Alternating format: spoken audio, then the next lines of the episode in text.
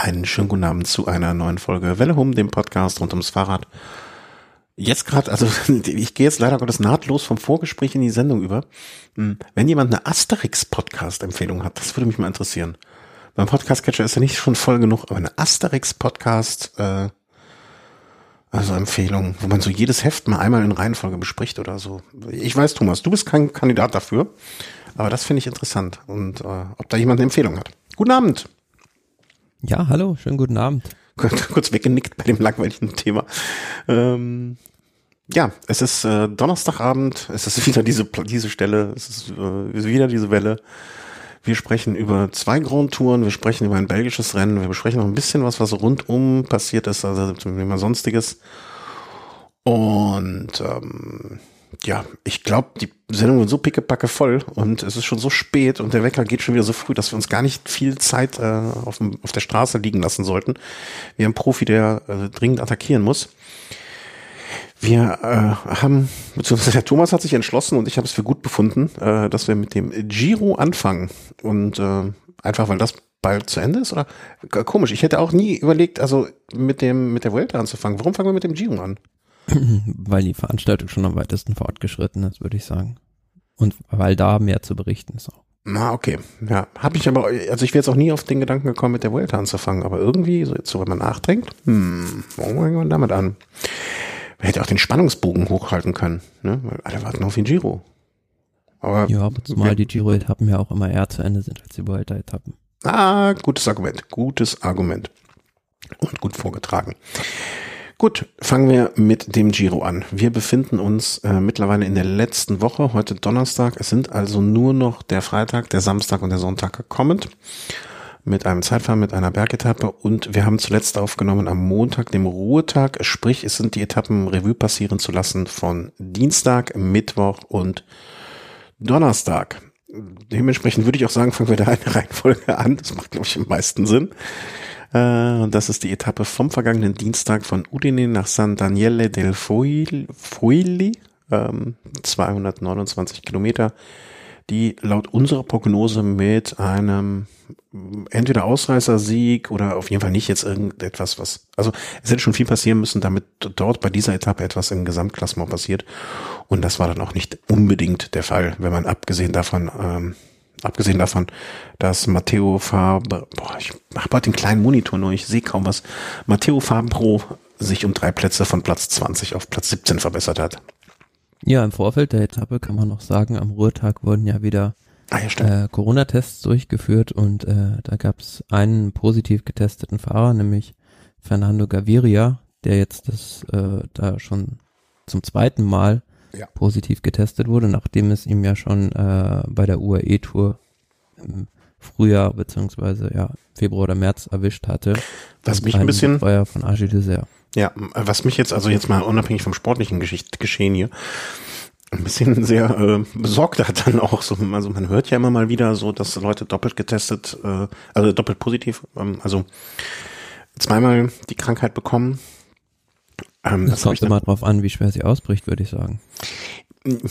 Ich glaube, wir bewegen wir uns auf ganz, ganz dünnem Eis. Ich kann da nur aus eigener Erfahrung beziehungsweise aus dem sehr nahen Umfeld berichten, äh, dass jemand es hatte und dass jemand es sehr schwer hatte. Ähm, gehört auch mit zu den ersten Fällen hier äh, in der Umgebung. Und der jetzt vor kurzem beim Arzt war und der Arzt hat ihm gesagt, also sie haben so viel Antikörper, also sie sind jetzt erstmal sehr, sehr safe. Und äh, ne, das würde sich ja jetzt zumindestens decken, was du sagst, ne, wenn er was beim ersten Mal vielleicht nur ganz leicht hatte und deswegen nicht besonders immun war und sich jetzt nochmal gefangen hat. Oder nochmal großes Pech gehabt hat, ja, kann sein, aber wie gesagt, wir soll, ich glaube, wir sollten uns da zurückhalten, weil das ist nun, also wenn wir noch nicht mal was zum Frauenradsport sagen, weil wir sagen, da sind wir nicht kompetent, dann denke ich mal, sollten wir uns nicht als Virologen hier hervortun. Auf jeden Fall gute Besserung ihm. Ich glaube. Ja, und äh, auch Steven Kreuzweig, der am ersten Ruhetag positiv getestet wurde mhm. und dann auch Symptome hatte, hat sich dann zu, zu Wort gemeldet. Also soweit soll es ihm den Umständen äh, ganz gut gehen, aber er hat dann auch gesagt, äh, für ihn war es sehr komisch, dass er für einige Tage nichts äh, ja, schmecken und riechen konnte. Mhm. Kann ich mir auch nicht vorstellen. Also ich kenne jemanden, ähm, der diese Erfahrung mal außerhalb, äh, also nicht mit dieser Krankheit hatte, sondern aus einem ganz, ganz anderen Zusammenhang und äh, wo man auch durchaus sagen könnte, da war er selber schuld. Ähm, und das war wirklich eine sehr, sehr, also der hatte konnte ein halbes Jahr, glaube ich, nicht richtig schmecken oder kaum schmecken. Und der hat mir auch beschrieben, dass das sehr, sehr ja, unschön war. Also nichts zu schmecken. Man kennt das ja sonst nur von Erkältung, ne, wenn man richtig schlimm erkältet ist, dass man da vielleicht mal eine Zeit lang nicht so richtig was, äh, was schmeckt. Aber ja, unschön möchte ich jetzt möchte ich auch nicht haben. Ähm, ja, Etappe? aber kommen wir zurück zum Sportlichen. Ja. Also hatten ja gesagt, da kann in vielerlei Hinsicht was passieren. Entweder eine Ausreißergruppe oder vielleicht auch bei den Klassementsfahrern was. Letzteres war nicht der Fall, hat sich dann auf die letzten 500 Meter zum Ziel beschränkt, wo aus der Favoritengruppe heraus Almeida noch mal zwei Sekunden rausgeholt hat ähm, im Sprint auf die Konkurrenten und vorne war eine Ausreißergruppe, unter anderem halt mit den beiden Erstplatzierten Jan Tratnik von Bahrain McLaren und Ben O'Connor und Jan Tratnik, der war schon ganz weit vor Ziel aus dieser großen Spitzengruppe weggefahren, hatte sich vorne behauptet und ja, gerade so ähm, noch vor Ben O'Connor über diesen letzten Berg oder gemeinsam mit ihm rüber gerettet. Und dann, ja, hatte ich so ein bisschen auch die Taktik von Tratnik nicht verstanden, weil ihm hätte es auch keiner übel genommen, wenn er sich dann nur bei O'Connor hinten drauf gelegt mhm. hätte, weil er halt schon die ganze Zeit vorne war. Aber er ist dann auch noch mitgefahren und kurz vorm Ziel gab es so eine kurze Welle, vielleicht 300, 400 Meter lang. Und ja, da hat er ihn für mich relativ überraschend einfach stehen lassen, den stärkeren Bergfahrer. Ja, ja vielleicht einfach noch ne, diese 229 Kilometer, vielleicht hat er die einfach besser verpackt an dem Tag. Ne? Ist ja auch nach dem Ruhetag, wie kommt man rein, sagen wir immer. Und ich glaube immer, wenn so zwei Fahrer da unterwegs sind, da wissen die beide meistens einigermaßen genau, wer der Stärkere von beiden ist. Und vielleicht hat er einfach das Gefühl gehabt und das hat ihn nicht getäuscht und ja, ist dann so reingefahren. Diese Taktik von Almeida, die, die fand ich ganz interessant und die habe ich mir hier auch mal, äh, habe ich mir ein Häkchen dran gemacht, um da mal kurz drüber zu sprechen zumindestens. Ich dachte vorher, mm, oder so grundsätzlich äh, war es so ein Gedanke am Ruhetag, den ich dann noch hatte, vielleicht ist es so, vielleicht versucht er einfach so viel Kräfte wie möglich zu schonen, um in den entscheidenden Situationen vielleicht nochmal mitzugehen und nichts zu verpulvern. Andererseits jetzt da so diese zwei Sekunden, die er da rausgeholt hat, oder ich will nicht sagen, dass er da die Riesenattacke gefahren ist, ne, aber wie so ein Eichhörnchen sich zumindest nochmal hier, hier was mitgenommen. Ist etwas, was ich so nicht erwartet hätte, ne? Die zwei Sekunden, die er da auf Nibali rausgefahren hat, ob das am Ende jetzt die entscheidenden zwei Sekunden, wenn das die entscheidenden zwei Sekunden wären, dann wird Nibali wahrscheinlich zwei, drei Lenkerbänder zerbeißen äh, beim nächsten Fahrten. Aber so richtig vorstellen kann ich es mir auch nicht. Ist das clever, was er macht? Oder ist das, ist das sehr clever oder ist das einfach ein bisschen, bisschen dämlich. ich hatte ja genau das Gegenteil als Gefühl. Also ich dachte er, er hat so die Taktik, jeden Tag möglichst viel Kraft zu verschleudern. Also ich fand das im Finale, ja, also ob man da jetzt noch für zwei Sekunden unbedingt sprintet, also hat mich so ein bisschen an äh, Simon Yates 2018 erinnert, mhm. der ja auch bei jedem bei jeder Schippe Sand so gefühlt angegriffen hat, also und dafür am Ende bitterböse bezahlt hat. Aber ja, ja, ja gut. Du, warte, warte kurz. Äh, ich glaube, du hast mich falsch verstanden oder ich habe mich natürlich dann falsch ausgedrückt. Hm. Ich meine nicht, dass das, also ich habe jetzt, also ich habe gedacht, ich habe beschrieben, was ich vorher gedacht habe. Ne? Also ich habe gedacht, er versucht, was du jetzt auch wahrscheinlich sagst, ne, so viel Kräfte zu schonen wie möglich. Deswegen war ich so verblüfft, dass ich habe gesagt, so er versucht, so viel Kräfte wie möglich zu verschleudern. Ja, ja, genau, das hast du gesagt. Ja, aber ist das clever? Also, also nee. er den Masterplan, er den Masterplan, den wir noch nicht sehen und den ich nicht verstehe, oder stellt er sich einfach dumm an? Was jetzt am Ende des Tages, glaub, wenn er der Giro-Sieger ist, jetzt auch vermessen wäre, ihm das vorzuwerfen. Ich glaube, das ist einfach so ein bisschen noch jugendliche Unerfahrenheit, beziehungsweise der König Quickstep ist auch ein Team, das jetzt in Sachen auf Gesamtwertung und dreiwöchige Rundfahrten gewinnen noch nicht so die Riesenerfahrung hat. Klar, sie hatten mal mit Uran auch einen, der äh, beim Giro um den Sieg gekämpft hat, wurde da von Quintana noch abgefangen.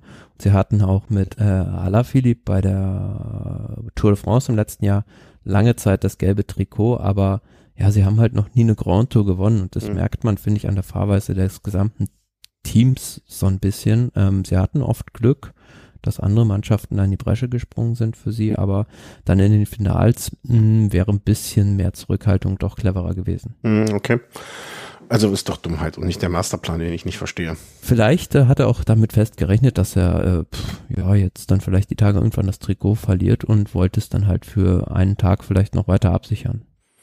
Oder er wusste einfach nicht, dass noch welche vorne sind und er dachte, er gewinnt so die Tappe. Dann hätte er gejubelt wahrscheinlich. Aber das liegt ja auch in der Mannschaft, siehe Alaphilippe. Ja, ja, eben, eben, eben. Äh, ja, also äh, ist ein bisschen unklar, äh, was, was das soll oder welcher Plan dahinter steht. Hoffen wir, hoffen wir einfach mal, ähm, also wenn sich das, wenn das jetzt so die Momente sind, die sich hinterher rächen würden, das wäre schon schade. Ähm, also das, das möchte ja keiner. Also das dass er solches Lehrgeld bezahlen muss. Ähm, wie schon eben erwähnt, im Gesamtklassement hat sich auf den ersten 16 Plätzen da überhaupt nichts verändert. Vielleicht auch noch mal kurz im grünen Trikot, ähm, also das Punktefahrers, das haben wir beim letzten Mal ein bisschen vernachlässigt. Trikot. Bitte? Chiclamino. Äh, ja, äh, ja, also das Punktetrikot ähm, haben wir beim letzten Mal, glaube ich, ein bisschen vernachlässigt, um ehrlich zu sein. Ähm, ich ja, da tut sich ja auch nicht mehr viel jetzt. Also es gibt da kaum ja. Gelegenheiten für die Sprinter in der dritten Woche noch irgendwo massig Punkte zu sammeln. Also von daher ist es ja eigentlich schon entschieden. Genau, und zwar für Demar, das sollten wir dann auch nochmal erwähnen an der Stelle, äh, der eindeutig vor Sagan mit rund 37 Punkten liegt. Ähm, Bergtrikot, äh, Ruben Guerrero von Team Education First nimmt das somit vor Giovanni Visconti im Moment vor Thomas de Gent. So zumindest war es der Stand am vergangenen Dienstag. Am Mittwoch gehen wir mal nach zur Etappe von Pinzolo nach Laghi di Cianzano. Das war, das war heute. Also äh, eine Etappe haben wir dann übersprungen. Oh ja, dann habe ich dann auch bei dem Ergebnis, glaube ich, äh, bei den Punktewertungen, wahrscheinlich wird sich da nichts getan haben, aber Berg. Na, Bergwertung hatte dann am nächsten Tag, also zu dem wir jetzt kommen, ah, ja, genau, genau. Guerrero erst übernommen. Ja, da habe ich, äh, sorry an alle, ne, einfach vergessen, einfach zurückspulen, nochmal löschen. Ähm, Genau, das hatte sich da geändert. Ja, und kommen wir noch einfach mal zu dieser Bergetappe, äh, die sich am 21. Oktober, sprich gestern, ereignet hat. Wow, das war so eine Etappe, da wusste man vorher, das wird jetzt kein Spaß an dem Tag. Da werden wir einiges an äh, Berge erklimmen. Und äh, wir hatten auch schon vorher prognostiziert, okay, da kann viel passieren, muss aber nicht. Und wie viel am Ende da fürs Gesamtplasma sich getan hat und wie viel er sich vielleicht abseits des Gesamtklassements getan hat, das kriegen wir jetzt mal ein bisschen auf die Tapete geschmiert.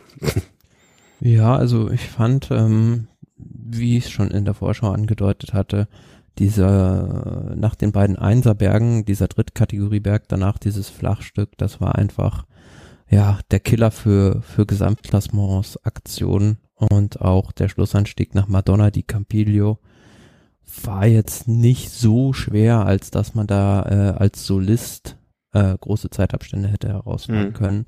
Und so war es dann auch bei den Klassementsfahrern, dass die mehr oder minder abgewartet haben und ähm, im Schlussanstieg dann der König Quickstep das relativ souverän geregelt hat. Aber es gab eine Aktion, als äh, Sunweb mit Hindley attackiert hat und dann ähm, ist kurzfristig auch Almeida nicht nachgefahren, aber dann hat ihm äh, glücklicherweise nämlich der eigene Sunweb-Teamkollege von Hindley, Wilko Keldermann, das Loch wieder zugefahren. Ja, also da war ich. Dich nicht so richtig verstanden.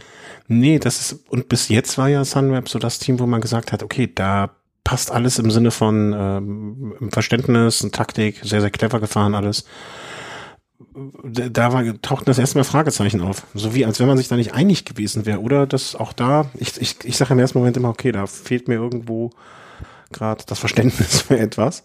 Aber da, wenn du jetzt schon sagst, hm, nicht so ganz gaft, was da los war, dann. Äh, ich glaube auch, ehrlich gesagt, in diesem Team gibt's auch teamintern vielleicht so eine kleine Rivalität zwischen den beiden. Hm, woran machst du das fest? Also.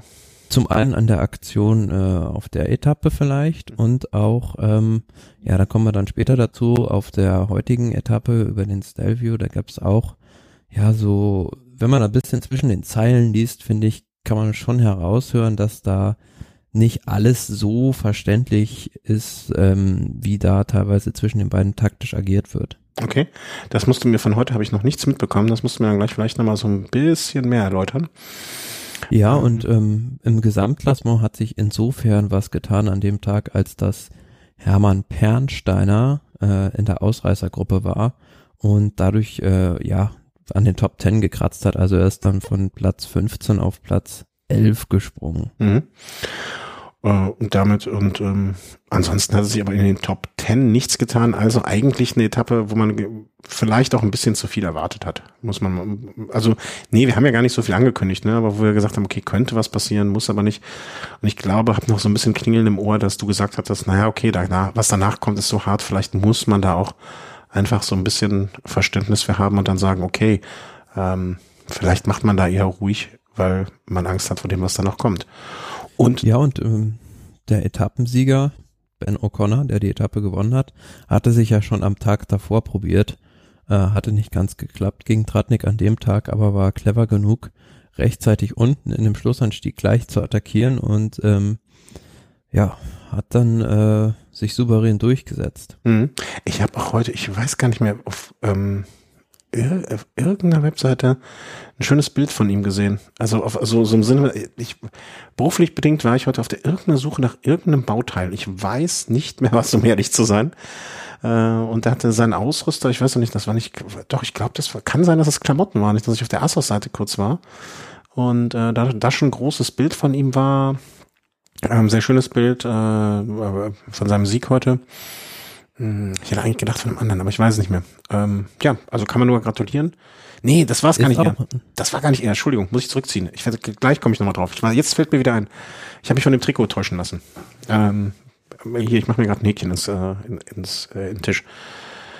Ist auch ein Fahrer mit, denke ich, ganz gutem Potenzial vielleicht für dreiwöchige Rundfahrten. Also man sieht jetzt in der dritten Woche ist er äh, immer noch sehr stark und ähm, ja, ähm, ist halt schon vorher, hat er relativ viel Zeit auf, äh, schon verloren, aber mit 24 Jahren natürlich noch sehr jung, 1,88 mit nur 66 Kilo, mhm. ja. Und mir ist ja schon mal aufgefallen, also ich war ja selbst damals bei der Tour of the Alps 2018, wo die in Innsbruck gefahren sind, da hat er nämlich die Etappe gewonnen. Ah, okay, ja, sehe ich auch hier nochmal in, der, in seiner Karrierenzusammenfassung. Ähm, und ist siebter auch im Gesamtklassenmoller geworden, ne? Also auch eine Top-Ten-Platzierung da. Das, äh, ja, wäre zu, würde man sich wünschen für einen Australier, dass man da auch einen Rundfahrer mal wieder hat. Ähm, aber viel getan hat sich an dieser Etappe dann nicht im Gesamtklassement. Und so, dass wir einfach direkt überleiten, würde ich sagen, zum heutigen Festtag. Ähm, der Etappe von Pinzolo nach Laghi da di Cancianzone, Canciano, Canciano, Cancano. Cancano. Und was habe ich heute verpasst? Auf einer Skala von eins bis zehn. Äh, 10 episch werden wir noch äh, unseren Kindern von erzählen, von äh, 1 Nickerchen dabei gemacht. Wo würdest du die Etappe einordnen? Ja, es war eigentlich eine 10, also es war eine der, best, der besten Grand Tour Etappen der letzten Jahre. Also, Und ich habe nichts gesehen bisher. Man hat, man hat ja immer gesagt so, ja, der Trend ist die Bergetappen müssen kurz sein, nicht länger als 150 Kilometer, dann passiert viel. Aber Pustekuchen, die Etappe heute war 207 Kilometer lang und ähm, die hat Zeitabstände hervorgebracht, wie man sie selten sieht bei einer Grand Tour. Das ist wirklich alles auseinandergeflogen. Äh, du, du hältst mit Superlativen nicht hinterm Berg. Ähm, Nö, und ich war, war auch sehr begeistert. Also Stilf Zajoch, der war ja der wie soll man sagen, Scharfrichter dieser Etappe. Mhm. Ähm, und das wird ja gar nicht so oft von der Seite von Prato befahren beim Giro. Also ich habe mal nachgeguckt, das letzte Mal 2005 sind die da überhaupt hochgefahren und äh, da passiert auch wirklich immer viel. 2005 hatten wir da diesen schweren Einbruch von Ivan Basso, der sich da übergeben hat und 40 Minuten verloren hat auf der Etappe. Und auch, ja, dieses Jahr, um die Etappe vielleicht mal so ein bisschen chronistisch abzuhandeln, hatten wir erst eine Spitzengruppe, also es gab ja auch schon zwei Berge vorher.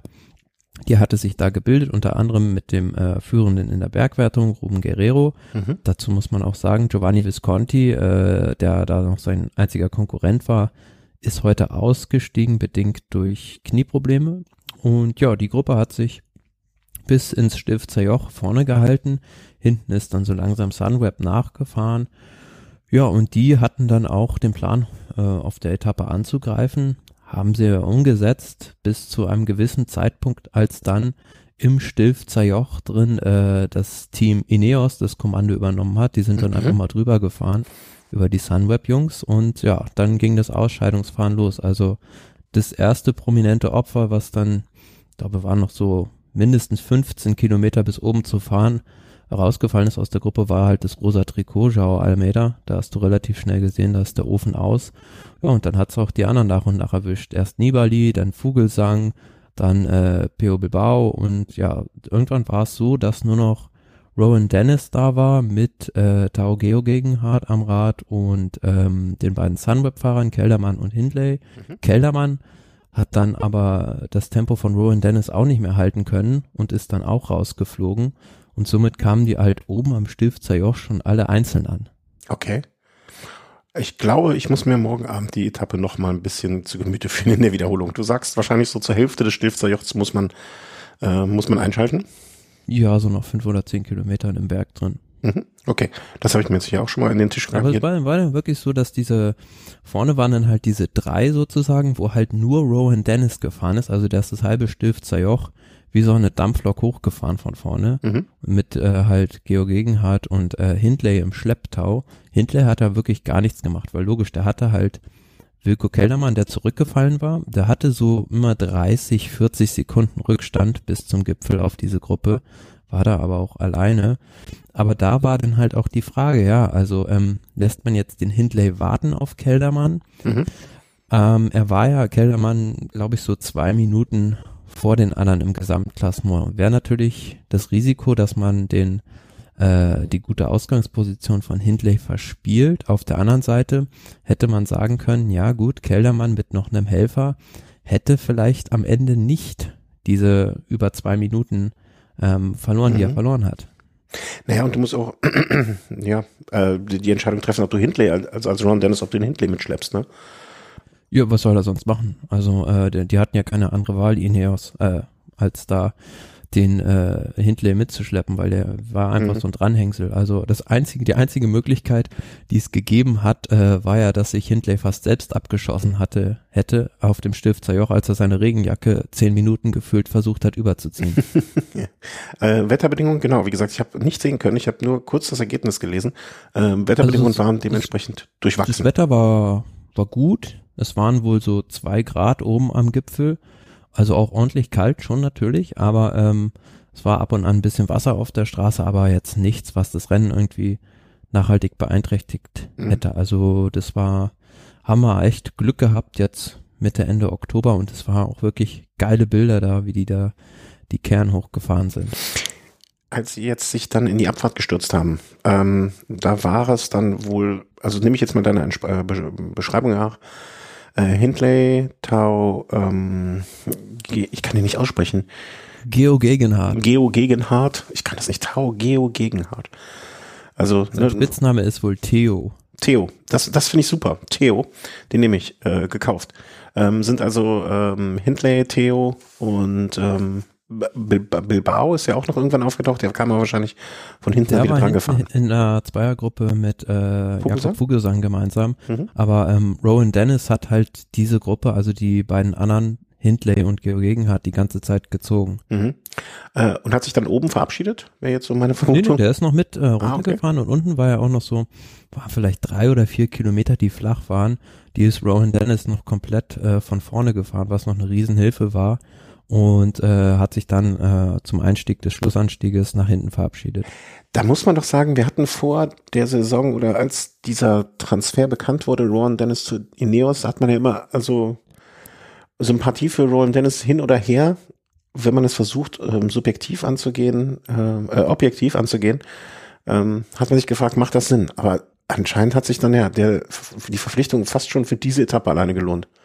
Ja, auf jeden Fall. Also fürs Team Ineos Grenadiers ähm, war das auf dieser Etappe ähm, vielleicht auch, sollte jetzt Geo Gegenhardt den Giro gewinnen, äh, der Schlüssel, Schlüsselfahrer, mhm. weil was der gemacht hat, das war schon sehr beeindruckend und hat bei mir persönlich auch viele Sympathiepunkte gesammelt. Also der hat nicht gezögert, sich da voll in den Dienst der Mannschaft gefahren, äh, gestellt und äh, wirklich den letzten Tropfen Benzin noch aus dem Tank gefahren.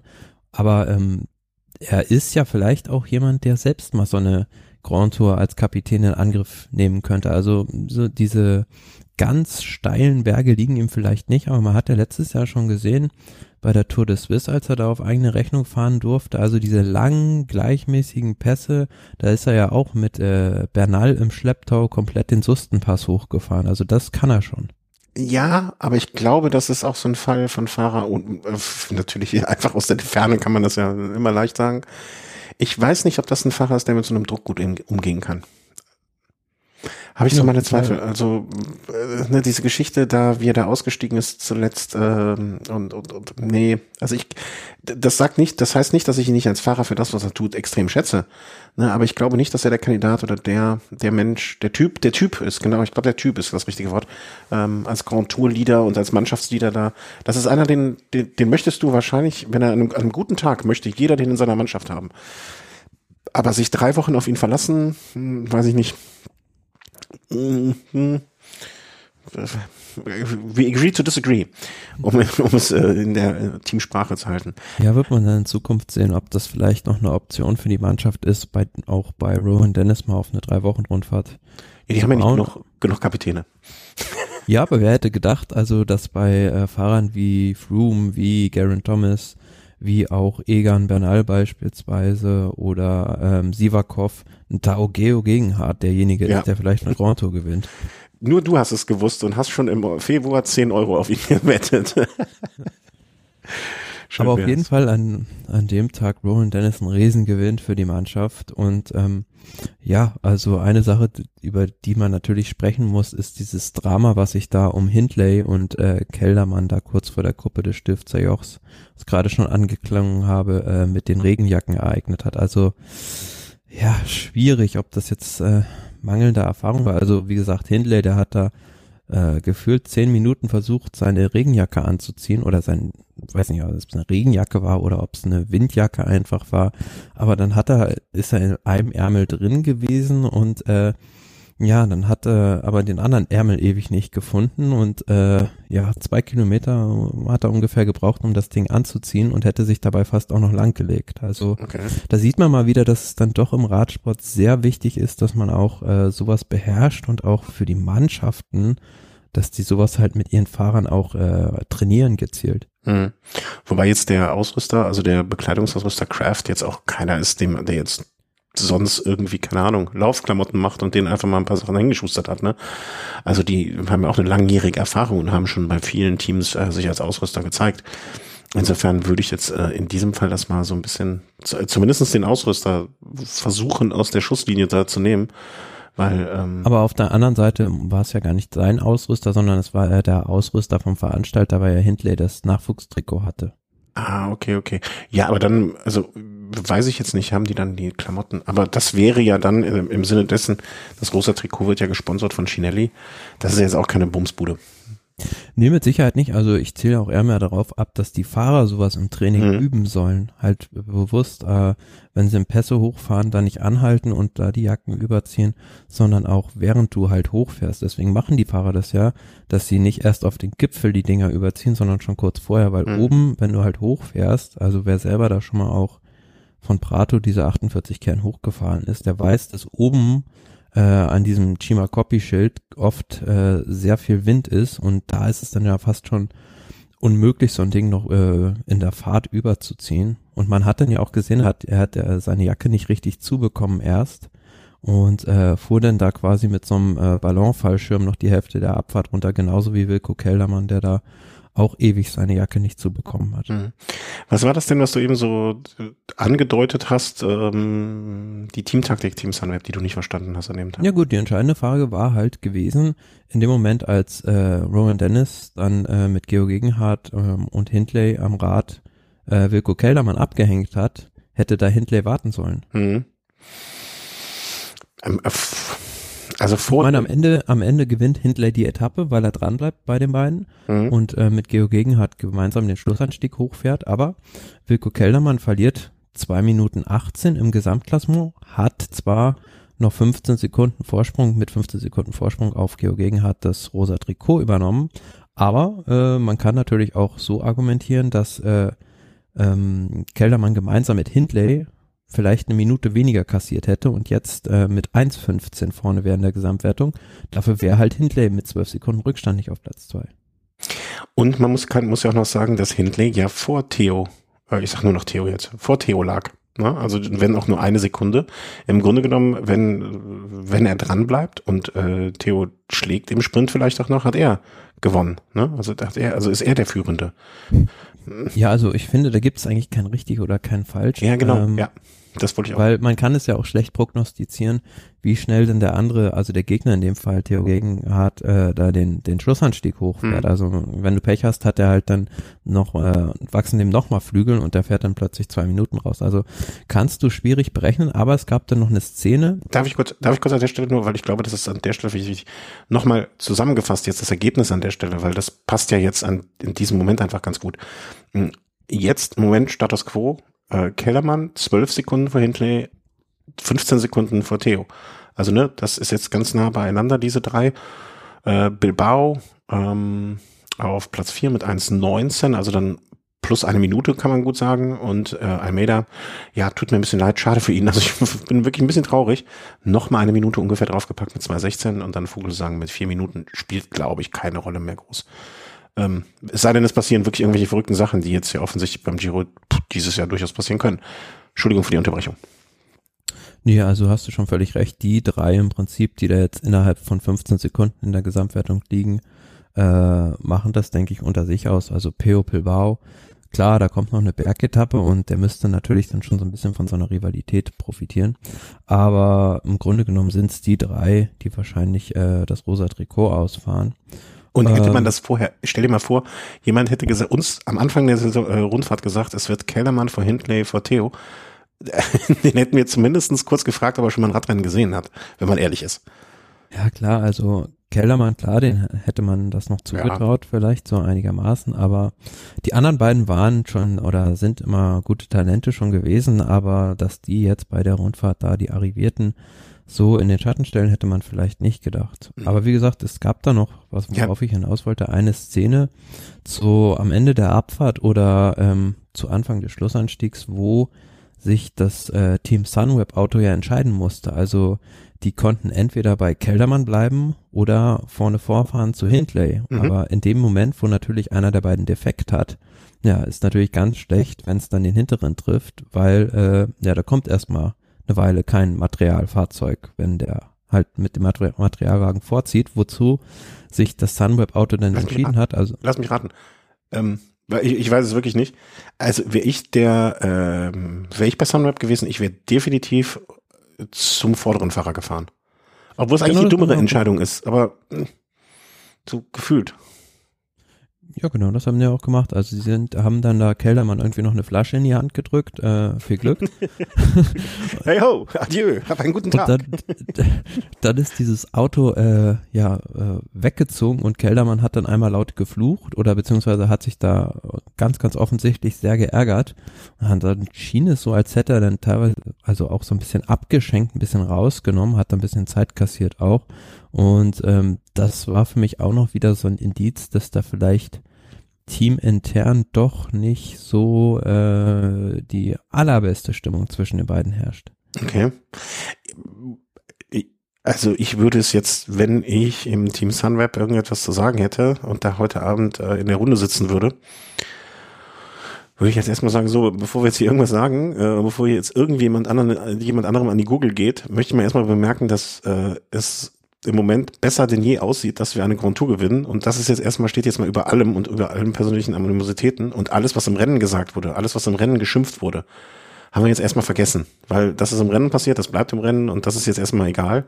Ähm, so wäre meine Herangehensweise da zumindestens. Ne? Ja, und zumal Keldermann ja hinterher auch noch gesagt hat im Interview, als er gefragt wurde, warum äh, Hindley nicht gewartet hatte, sagte er einfach, ich weiß es nicht. Ja, also äh, auf, die, auf so Interviews kurz danach, ne, ich glaube, da kann man, sollte man auch nicht so viel geben. Ne? Also das, das wäre eine Antwort, also ich finde diese Antwort sehr sympathisch und so nach äh, er weiß es ja wirklich nicht, ne? Also klar, wird, wird jeder Gedanken gehabt haben. Warum er nicht gewartet hat. Ne? Wahrscheinlich, weil er seine eigene Chance greifen sollte. Und das auch verständlicherweise. Ne? Aber ich finde die Antwort eigentlich sehr sympathisch. Keine Ahnung. Fragen Sie, fragen Sie auch ihn. Das wäre die noch bessere Antwort gewesen, glaube ich. Aber sowas fällt einem ja hinterher auch erst ein. Ach schön. Ich glaube, das werde ich mir jetzt mal markieren, dass ich da morgen nochmal die Zusammenfassung oder Ja, und wenn man sich dann mal so die Top 10, Top 15 der Etappe überhaupt anguckt, also es sind riesige Zeitabstände äh, zwischen den einzelnen Fahrer. Also die beiden ersten 46 Sekunden der VPO Bilbao, vierter Vogelsang 1,25, aber dann schon Kellermann 2,18, Patrick Konrad 4,04, die Rosa Trikotgruppe 4,51 und dann, wenn man mal runtergeht zum Platz äh, 15, Ben O'Connor mit 11,48 schon reingekommen. Also das war wirklich so eine Etappe, wenn man die so in dem Stile baut, da reißt es alles auseinander. Mhm. Also die letzten sind mit äh, 50 Minuten äh, reingekommen. Ja, und da hat man ihnen aber auch mal ordentlich äh, Prozente draufgegeben. Ne? Also es hätte äh, insgesamt äh, eine Stunde fünf konnte man sich erlauben.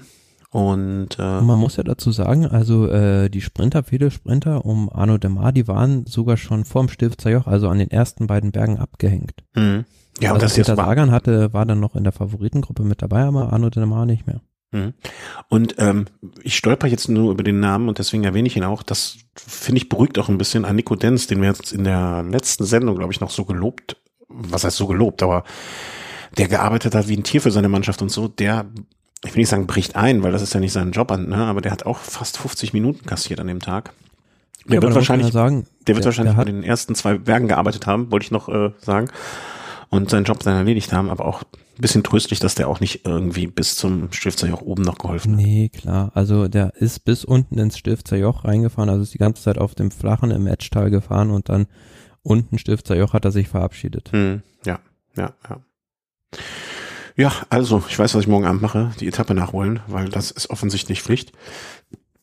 Ähm, ja, Gesamtklassement, wie eben gesagt, Kellermann vor Hindley, vor Theo, ähm, Bilbao, Almeida, Vogelsang und so weiter. Es wird sich auf diese drei reduzieren, wenn nicht noch irgendwas ganz Verrücktes passiert und das, naja, also so richtig hundertprozentig ausschließen möchte man das natürlich nicht. Ähm, weil alles, was da bisher passiert ist beim Giro, war jetzt auch etwas, was nicht sehr wirklich vorhersehbar war. Ähm, einschließlich dessen, dass wir überhaupt so weit gekommen sind. Ne? Da hätte man vorher auch nicht unbedingt viel drauf wetten können, dass wir bis zu dieser Etappe kommen. Und es ist heute, wie gesagt, Donnerstag. Das heißt, wir haben noch, noch die Freitagsetappe, wir haben noch die Samstagsetappe und noch die Sonntagsetappe. Und die gehen wir jetzt nochmal kurz durch mit den Möglichkeiten, die sich da noch ergeben. Ähm, das ist dann morgen. Ist es die längste Etappe? Würde ich fast sagen. Ja, die ne? längste Etappe des Giro d'Italia, die ursprünglich, glaube ich, auch fünf Kilometer kürzer hätte noch sein müssen. Also die hat man nochmal verlängert, weil man da durch irgendeine Ortschaft nicht fahren konnte. Mhm. Also 258 flacher Kilometer.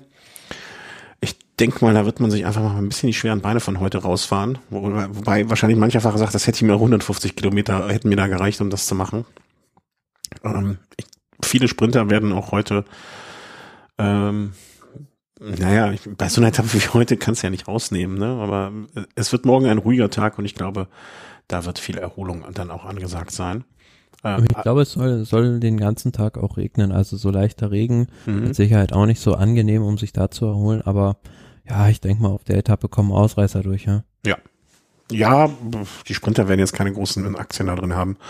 Die werden wahrscheinlich nur noch durchkommen wollen. Ähm, ich denke auch, dass das in irgendeiner Form Ausreißerkumpel macht. Und am Samstag geht's dann jetzt doch verändert, wenn ich das richtig verstanden habe, dreimal nach Sestriere hoch. Genau, also die Etappe führt ja, sollte ursprünglich über den Colle dell'Agnello ähm, und den Col d'Isoire führen, ähm, ist aber so in der Form leider nicht möglich, da die französischen Behörden sich geweigert haben, das Rennen auf äh, französischem Boden passieren zu lassen. Also wettermäßig äh, hätte das wohl geklappt. Also es soll ähnlich sein wie heute. Ähm, also den Agnello hätte man auch fahren können, aber durch die, das Veto der französischen Präfektur musste man da auf italienischem Boden bleiben und fährt jetzt dreimal in, nach Sestriere hoch. Was für arme kleine Frösche. Also, weißt du, die sind froh, dass sie ihr Rennen, und jeder hat ihnen die Daumen gedrückt, dass sie ihr Rennen durchziehen können. Und dann machen die so eine Aktion. Finde ich wirklich, wirklich, wirklich ungehörig.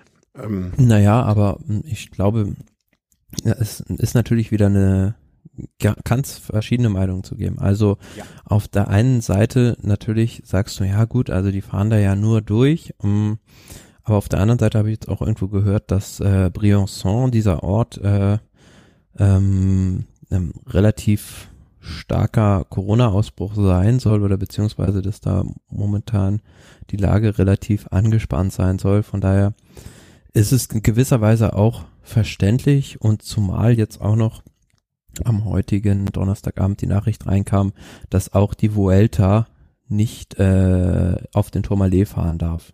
Ah, okay. Ja, ich finde es immer noch ein bisschen, ähm, das einzige Argument, was ich wirklich gut nachvollziehen kann, wäre, wenn man jetzt sagen würde, okay, äh, wir möchten jetzt nicht unsere Krankenhäuser mit zusätzlichen Unfällen vielleicht da belasten. Ne? Unsere, unsere Arbeiter im Ja, aber selbst wenn, könntest du die Leute ja äh, mit dem Hubschrauber in ein italienisches Krankenhaus fliegen. Das wäre ja. theoretisch. Und ähm, ich sehe es ja ähnlich bei dir, bin da, bin da auch deiner Meinung einigermaßen, weil da werden jetzt nicht irgendwie hunderte Leute an der Strecke stehen, weil das generell eine Gegend ist, äh, ja, wo jetzt also die Bevölkerungsdichte nicht so hoch ist, dass da jetzt irgendwie tausende Leute an der Strecke stehen ja, würden, nicht. Sich da viele infizieren würden. Ähm, und die fahren halt da nur für, glaube ich, was also sollen es maximal 50 Kilometer über französischen Boden sein. Ja, eben. Ne? Also da bin ich jetzt, ähm, tatsächlich völlig unkritisch. Also, nee, ich sehe, also, nee, anders. Wenn die Franzosen ihre Rundfahrt drei Wochen durchhalten konnten und das geschafft haben und da ihren Segen zu gaben, dann finde ich es ein, finde ich es doch ein bisschen, ich will nicht sagen Frechheit, aber ich finde es ignorant dem Giro gegenüber, ähm, bei dem sie eigentlich auch glücklich sein sollten, dass der auch stattfindet, ne? Und, und, und es da dann verbieten, denen diese 50 Kilometer über die Straßen zu fahren, ohne jeglichen Eingriff und ohne, ähm, das, das finde ich ein bisschen unkollegial, ist, glaube ich, das Wort, was mir nicht einfällt bisher. Aber unkollegial finde ich das einfach. Aber. Ja, aber wie gesagt, das ist ja jetzt keine, keine Entscheidung der, der ASO, sondern eine politische Entscheidung. Also. Ja, aber dann ist es unkollegial von den französischen Politikern den italienischen Politikern gegenüber. Dann, dann sehen wir es so. Ja, aber ich, ich finde es einfach nicht, ich finde es nicht cool. Nö, mit Sicherheit nicht. Und ähm, ja, aber gut, das da ist jetzt so. geht, geht vor und man kann es ja nicht ändern. Aber schade natürlich dadurch, dass, denke ich, das Rennen so ein bisschen verfälscht wird oder was heißt verfälscht? Also die Etappe ist jetzt keine, keine flache Etappe, es ist immer noch eine Bergetappe mit dreimal Sestriere, nur die Charakteristik ist halt eine andere. Ansonsten wäre man halt auf 2600, 2700 Meter den Colle dell'Agnello und den Col d'Isoire mit 2300 hochgefahren mhm. und so hat man jetzt halt ja eine bisschen andere Charakteristik ähm, bei dieser Etappe. Eine Etappe, die somit leichter doch eher für eine Mannschaft zu kontrollieren ist mit diesem Sestriere-Aufstieg, ob schon der nicht so leicht ist, wie er auf den ersten äh, Blick vielleicht aussehen mag. Aber letzten Endes geht's ja jetzt darum, für äh, Tao Geo Gegenhardt da diesen Sekundenrückstand äh, gegenüber Wilko Keldermann noch aufzuholen. Und man hat ja gesagt, äh, gesehen, dass der Wilko Keldermann auch zu knacken ist. Mhm. Ja, und das geht ja, ähm, das Gute ist ja, ähm, also Ineos ist jetzt, weiß jetzt, die setzen nur auf das eine Pferd. Wer, wer weiß, wenn es bei Sunweb wirklich hinten, hinten im Gebälk knirschen sollte, was mich jetzt eigentlich verwundern würde, aber heute, was da heute passiert ist, äh, spricht ja vielleicht dann doch ein paar Sachen dafür. Ähm, dann ist es deutlich einfacher für Ineos, sich auf die Aufgabe zu konzentrieren. Ne? Und Johan Dennis in der Form von heute, wenn der morgen ein bisschen ausruhen darf, der wird dann ein wichtiger Faktor sein am Samstag. Ähm, äh, darf ich eine Frage stellen, weil das weiß ich einfach nicht. Die Bekanntgabe, dass die Etappe von heute so äh, von Samstag so gefahren wird, wie sie sie gefahren wird. Weißt du, wann das genau bekannt gegeben wurde? Das war äh, während oder vor der Etappe nach Madonna di Campillo. Ah, okay, okay, okay. Also schon länger. Also hatte das, hatte das heute keinen Einfluss auf die Fahrweise? Nee, heute okay. wusste man das ja schon. Okay, ja, ich habe das nicht mitbekommen, wann das genau bekannt gegeben wurde. Ich habe mich nur gefragt, ob im Zweifel äh, ja für manche auch das die Taktik insofern verändert hätte, dass man eher einen Angriff heute geblasen hätte, als es dann am Samstag gemacht hätte. Dass man vielleicht noch mehr auf die Karte heute gesetzt hat als am Samstag. Nee, also ich glaube, da Team Ineos, die sind schon all in gegangen. Die haben mhm. alles rausgehauen auf der Etappe über Stiftsjoch, was sie hatten. Ja, vielleicht aber auch noch mehr mit dem Wissen, dass da nicht, dass da nicht mehr noch mal sowas schwer, ein schweres Brett kommt. Ach so, meinst du? Ja, das, das glaube ich aber nicht, dass die sonst irgendwie was zurückgehalten hätten. Mhm, ja. Ja, das mag sein. Na, aber vielleicht war es doch noch so ein kleines, kleines, kleines, kleines Sahnehäubchen auf der Entscheidung. Aber mit Sicherheit ist die, ist die Moral jetzt sehr hoch bei der Mannschaft, weil die halt wissen, sie können, können den Giro trotzdem noch gewinnen. Und die haben ja auch sehr, sehr starke Mannschaft. Also mit Castro Viejo, mit äh, Rowan Dennis jetzt beispielsweise oder auch äh, mit einem Ben Swift oder einem Filippo Ganna. Mhm. Ja, auf, auf jeden Fall. Also ich sehe da jetzt äh, ich, wüsste jetzt nicht, äh, wen ich da vorne sehe. Ne? Also da, dafür müsste man ein bisschen besser Mäuschen spielen können bei Team Sunweb und ähm, wie, wie da, wie es da jetzt ausschaut. Also die können sich sicherlich nicht auf den Abstand ausruhen. Und es wird dann ja auch nochmal, also sag mir mal was über die Zeitfahrqualitäten von Theo. Also da, da weiß ich jetzt überhaupt nichts. Also weil das naja, ist ja die also Etappe, glaube, die dann am Sonntag kommen wird nochmal, dem was der 25-jährige Brite da bis jetzt hingelegt hat, weil da weiß ich jetzt wirklich 0, nix über ihn. Am 15, äh, am Sonntag 15,7 Kilometer Zeitfahren nach Mailand rein, ähm, wo man gedacht hätte, gut, das ist jetzt dann vielleicht nur noch Schaulaufen, vielleicht, ähm, weil vorher schon alles entschieden ist, aber könnte wirklich nochmal da um, um alles gehen in diesem Zeitfahren mhm. und mit Sicherheit ist von den dreien Wilko Keldermann der beste Zeitfahrer, der hat den anderen in den Zeitfahren ja auch äh, was abgenommen, aber dahinter würde ich sagen, ja, Hindley und Georg Gegenhardt, die sind ungefähr im Einzelzeitfahren auf einem Niveau. Also er ist bei der ähm, Etappe nach Val Biadene ist er 14. geworden. Ähm, Zeitfahren in Spanien bei der Vuelta letztes Jahr 36 Kilometer 112 da. Äh, was haben wir hier noch? Letztes Jahr beim Giro 25 beim Auftragszeitfahren, okay, das acht Kilometer lassen wir mal nicht gelten. Hm, also jetzt keine Macht, keine Bank, aber auch jetzt nicht so ganz äh, neben der Spur beim Zeitfahren.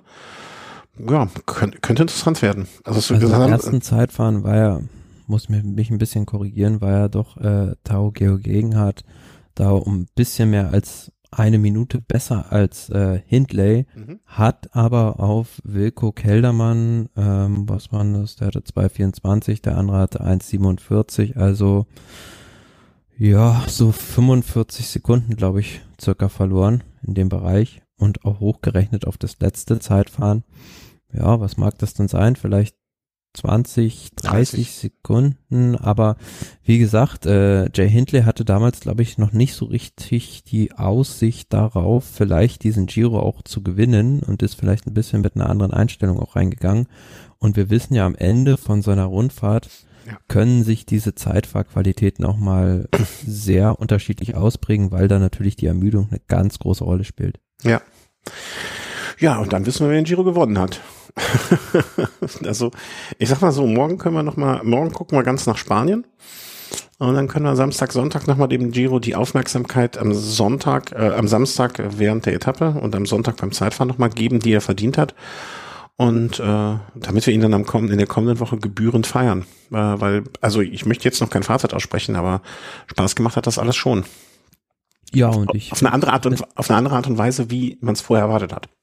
Mit Sicherheit. Also, dass so viele Favoriten raus sind, hat dem Rennen äh, im Gegenteil eher gut getan und ich finde würde es klasse finden, wenn es überhaupt das Rennen nach Mailand schafft und dass wir jetzt das Stifter Joch hatten, was mit dem Wetter sehr unsicher war. Das war schon ein Riesenfest, wofür sich die ganze Veranstaltung gelohnt hat. Ja. Ganz, ganz sicher. Ähm, das, obwohl, das kann ich ja erst morgen wirklich sagen, wenn ich die Wiederholung mir anschauen konnte. Aber du wirst dich auch freuen, wenn du es anguckst. Danke. Dann freue ich mich jetzt schon. Dann kann ich mich jetzt noch länger freuen. Punkt unter den Giro. Das Fazit wird es dann in der kommenden Woche geben, ähm, weil äh, eine Grand Tour reicht uns ja nicht im äh, Oktober, äh, um keine Ahnung, um, um die triste Zeit äh, einzuläuten, äh, um uns so ein bisschen den Winterblues äh, wegzunehmen selber man braucht da noch eine zweite Grand Tour und die haben wir dann einfach mal am Dienstag in Spanien gestartet. Erste Etappe der Vuelta de España, äh, Vuelta, La Vuelta Ciclista de España, um genau zu sein. Fing am Dienstag an, die ersten Etappen, wo war es nochmal? In Kopenhagen, in Dänemark, glaube ich, hat man geskippt. Niederlande. Äh, Niederlande? Was im Jahr davor in, Kopen, in Dänemark? Oder was war? Ich komme auf Dänemark. Tourstart sollte eigentlich. Ah ja, äh, nächstes Jahr in Dänemark. Ob Dänemark, äh, wie heißt es, wie, ob Kopenhagen oder Niederlande, Hauptsache im Norden. Ähm, es ging dann also in Spanien direkt los und dort am Dienstag mit der Etappe von Irun nach Arate. Und äh, ja, es, wir haben es vorher gesagt, ist im Prinzip eine Bergankunft. Vielleicht nicht ein ewig langer und ähm, ewig schwieriger Berg, aber lang genug und schwierig genug, dass wenn da, wenn da einer der Favoriten schon mal ein Markenzeichen setzen möchte, wird ihm keiner verbieten. Und ähm, im Prinzip ist genau das so, wie wir es vorher gesagt haben, haben dann auch passiert.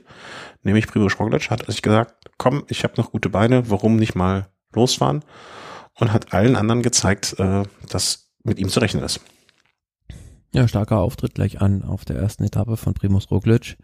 Ähm, da war zum Schluss, äh, war es auch so ein Ausscheidungsfahren da an diesem letzten Berg und da war noch eine Gruppe von circa, ja, sieben, acht Mann zusammen, die das unter sich ausgemacht hat und äh, diese Bergankunft in Arate ist ja so gestrickt, dass da oben über die Kuppe hinaus eine kurze Abfahrt noch kommt, bis man mhm. im Ziel ist und ähm, wenn man die Ankunft von der Baskenland-Rundfahrt als Fahrer kennt, dann weiß man im Prinzip schon, wenn man in dieser letzten Kurve so 500 Meter vor dem Ziel vorne ist, dann kann einen keiner mehr überholen und genau das hat sich Primus Roglic zunutze gemacht. Ja, und hat das äh, hat sich da einfach mal ein paar Sekunden schon mal äh, nach vorne gesetzt, vorne abgesetzt und ähm, hat Carapaz geschlagen ähm, und hat sich damit das rote Trikot nach vier Stunden 22 dann direkt mal am Montag übergestre übergestriffen oder übergestreift? Übergestriffen, würde ich sagen. Übergestreift. Also ja, übergestreift? Bist du sicher? Hm. Das klingt für mich komisch. Ich sage übergestriffen. Übergestreift? Übergestreift? Nee, übergestreift ist schon richtig. Ähm, das war die erste, das war der erste Streich, würde man dann eigentlich sagen. Und ähm, er scheint ganz gut den die Vuelta, äh, Quatsch, die Vuelta, den äh, die Tour de France verkraftet zu haben gilt aber für viele Fahrer. Also natürlich sind da auch äh, einige schon aus der Gesamtwertung rausgefallen, beispielsweise Thibaut Pinot, der auch dann das Rennen am nächsten Tag aufgegeben hat. Oh, Rücken, Rückenbesch Rückenbeschwerden habe ich gelesen. Kann das sein? Ist das auch irgendwas? Ja, da? kann schon sein, dass er da immer noch drunter leidet, was er schon bei der Tour de France hatte. Mhm. Chris Froome, äh, einer meiner ähm, äh, Herzensfavoriten, hat jetzt, sage ich mal ganz vorsichtig, ich, sich nicht in den engeren Favoritenkreis gefahren an dem Tag. Nee, also das war so ein bisschen tragisch, fand ich schon fast, ja. weil vorne ist er seine eigene Mannschaft gefahren und hat ihn hinten abgehängt. Ja, also wenn man sagt, äh, im Team Sunweb würde man, hört man Knirschen im Gebälk, äh, da muss man sagen, den Froome hat man den Stuhl schon draußen auf die Terrasse gestellt, habe ich den Eindruck. Also da war nichts mehr, nichts mehr zu machen und ähm, also ich fände es bewundernswert, wenn er die Rundfahrt noch durchfährt. Wenn er wahrscheinlich nur äh, um er vielleicht. sollte das Ganze vielleicht als Training für die nächste Saison als Grundlage ansehen. Ja, aber in welchem Team fährt er denn nächstes Jahr? Ja, ist die Frage. Also wie gesagt, äh, also ich habe auch noch keine offizielle Verkündung davon gehört, dass er jetzt bei Israel Startup Nation unterschrieben hat. Es hieß ja nur in dieser Pressemitteilung, er wird einen langfristigen Vertrag unterschreiben, aber dass da irgendwo die Tinte jetzt schon getrocknet ist, hm, also das habe ich jetzt noch nicht gehört und ja, wer weiß, vielleicht hat da ja auch äh, derjenige, der die Strippen zieht, nach den äh, Resultaten von Chris Froome nochmal kalte Füße bekommen. Ja, und hat die Tinte nochmal aus dem Füller rausgezogen und gesagt, Herr Froome, wir haben uns das nochmal anders überlegt. Vor allen Dingen muss man ja sagen, denn Martin, der für Israel Startup Nation fährt, äh, ist an dem Tag Dritter geworden. Ne? Das heißt, er hat auch ein paar Leute hinter sich gelassen und denn Martin ist ja jetzt auch kein Fahrer, ich, irgendwie ein komischer Fahrer. Ich hege gewisse Sympathien für den Iren. Ähm, auch irgendwie auf seine komische Fahrweise und alles, ne? Also ich erinnere mich noch, wie er irgend, ist nicht mal irgendeine Rundfahrt weggefahren, weil seine Frau auf einmal Zwillinge bekommen hat. Ähm, ja, genau, bei der Vuelta war das auch. Mh, irgendwie habe ich so, ich weiß nicht, kann ich beschreiben, woran ich das festmache, aber irgendwie habe ich Sympathien für den Iren. Naja, und wenn der jetzt eine klasse Vuelta fährt, ich weiß nicht, wie lange er noch ähm, bei Israel Startup fährt. Also ich glaube, für nächstes Jahr hat er sicherlich noch einen Vertrag. Und ähm, so, so, so ja, bis 2021, also hat ja. nächstes Jahr noch einen Vertrag. Ne, also wenn der wird ja jetzt auch, ich will damit nicht sagen, dass er gegen Froome fährt, ne? Der, der hätte ja auch gerne jemanden, zumindest einen Muttersprachler vielleicht dann noch im Team. Aber ja, was stand jetzt würde ich äh, Froome für Martin fahren lassen und nicht andersrum. Absolut, wenn überhaupt. Also wenn er überhaupt, also Stand heute, Stand jetzt nach der Etappe, äh, weiß ich nicht, ob denn Martin sagt, ach komm, haben wir keinen anderen Helfer für mich. da kann man, also ich habe lange, lange für Froome irgendwie Sympathien gehegt und aber man muss auch sagen, im Moment ist der nur zum Fahrradputzen, kannst du mitnehmen bei einer Grand Tour anscheinend. wenn er nicht dann noch Ja, mal. wer weiß, also ob der nochmal so richtig in Schwung kommt, das muss man dann. Äh, ist auch tragisch. Ist auch tragisch, ne? Weil es ist ja jetzt nicht, dass er irgendwie auf einmal äh, Motivationsprobleme hatte oder eine Krankheit oder sonst was, also oder was heißt, ja, der Sturz war ja schon in irgendeiner Art Form ein unverschuldetes Unglück, was ihn traf. Ne? Eigentlich ist das gar nicht lustig oder Witze drüber zu machen, aber naja, ob es hundertprozentig unverschuldet war, also es war ist halt mit dem Zeitfahrrad unterwegs gewesen und ist dann freihändig gefahren und wollte sich da glaube ich auch irgendwie eine Jacke überziehen oder so, aber es war nicht bei, clever, sagen wir so. Bei viel Wind mit einem Zeitfahrrad bei Tempo 50 irgendwas überzuziehen und äh, da freihändig mit der Zeitfahrmaschine noch zu fahren, ist vielleicht bei einem Rekognoszierung einer Strecke nicht so clever. Ich finde, dass du das naja, hart ausdrückst, aber der Wahrheit durchaus äh, die Ehre gereicht. Ich, glaub, ich habe letztens den schönen Satz gesehen, äh, gelesen, ähm, ich will nicht sagen, du bist ein Vollidiot, aber ich möchte dir zumindest die Möglichkeit geben, diese Perspektive einzunehmen. Hast du es auch gelesen irgendwo? Sehr gut, ja. Hast, ja, hast du es auch gesehen? Nee, ich habe es nicht gelesen, aber okay. der, der Satz hat Geschmack. Ja. das, aber deiner war jetzt auch gerade, ging sehr in diese Richtung, sehr, sehr, sehr in diese Richtung. Ja, ähm, Herr Froome, es tut mir leid, ähm, das wird nichts mehr. Und wenn Sie die Vuelta zu Ende fahren, dann ist es wirklich als Training zu sehen. Hm, vielleicht auch noch ein bisschen socializen mit den Teams, wer da vielleicht doch noch mal einen Füller hat, wo Tinte drin ist.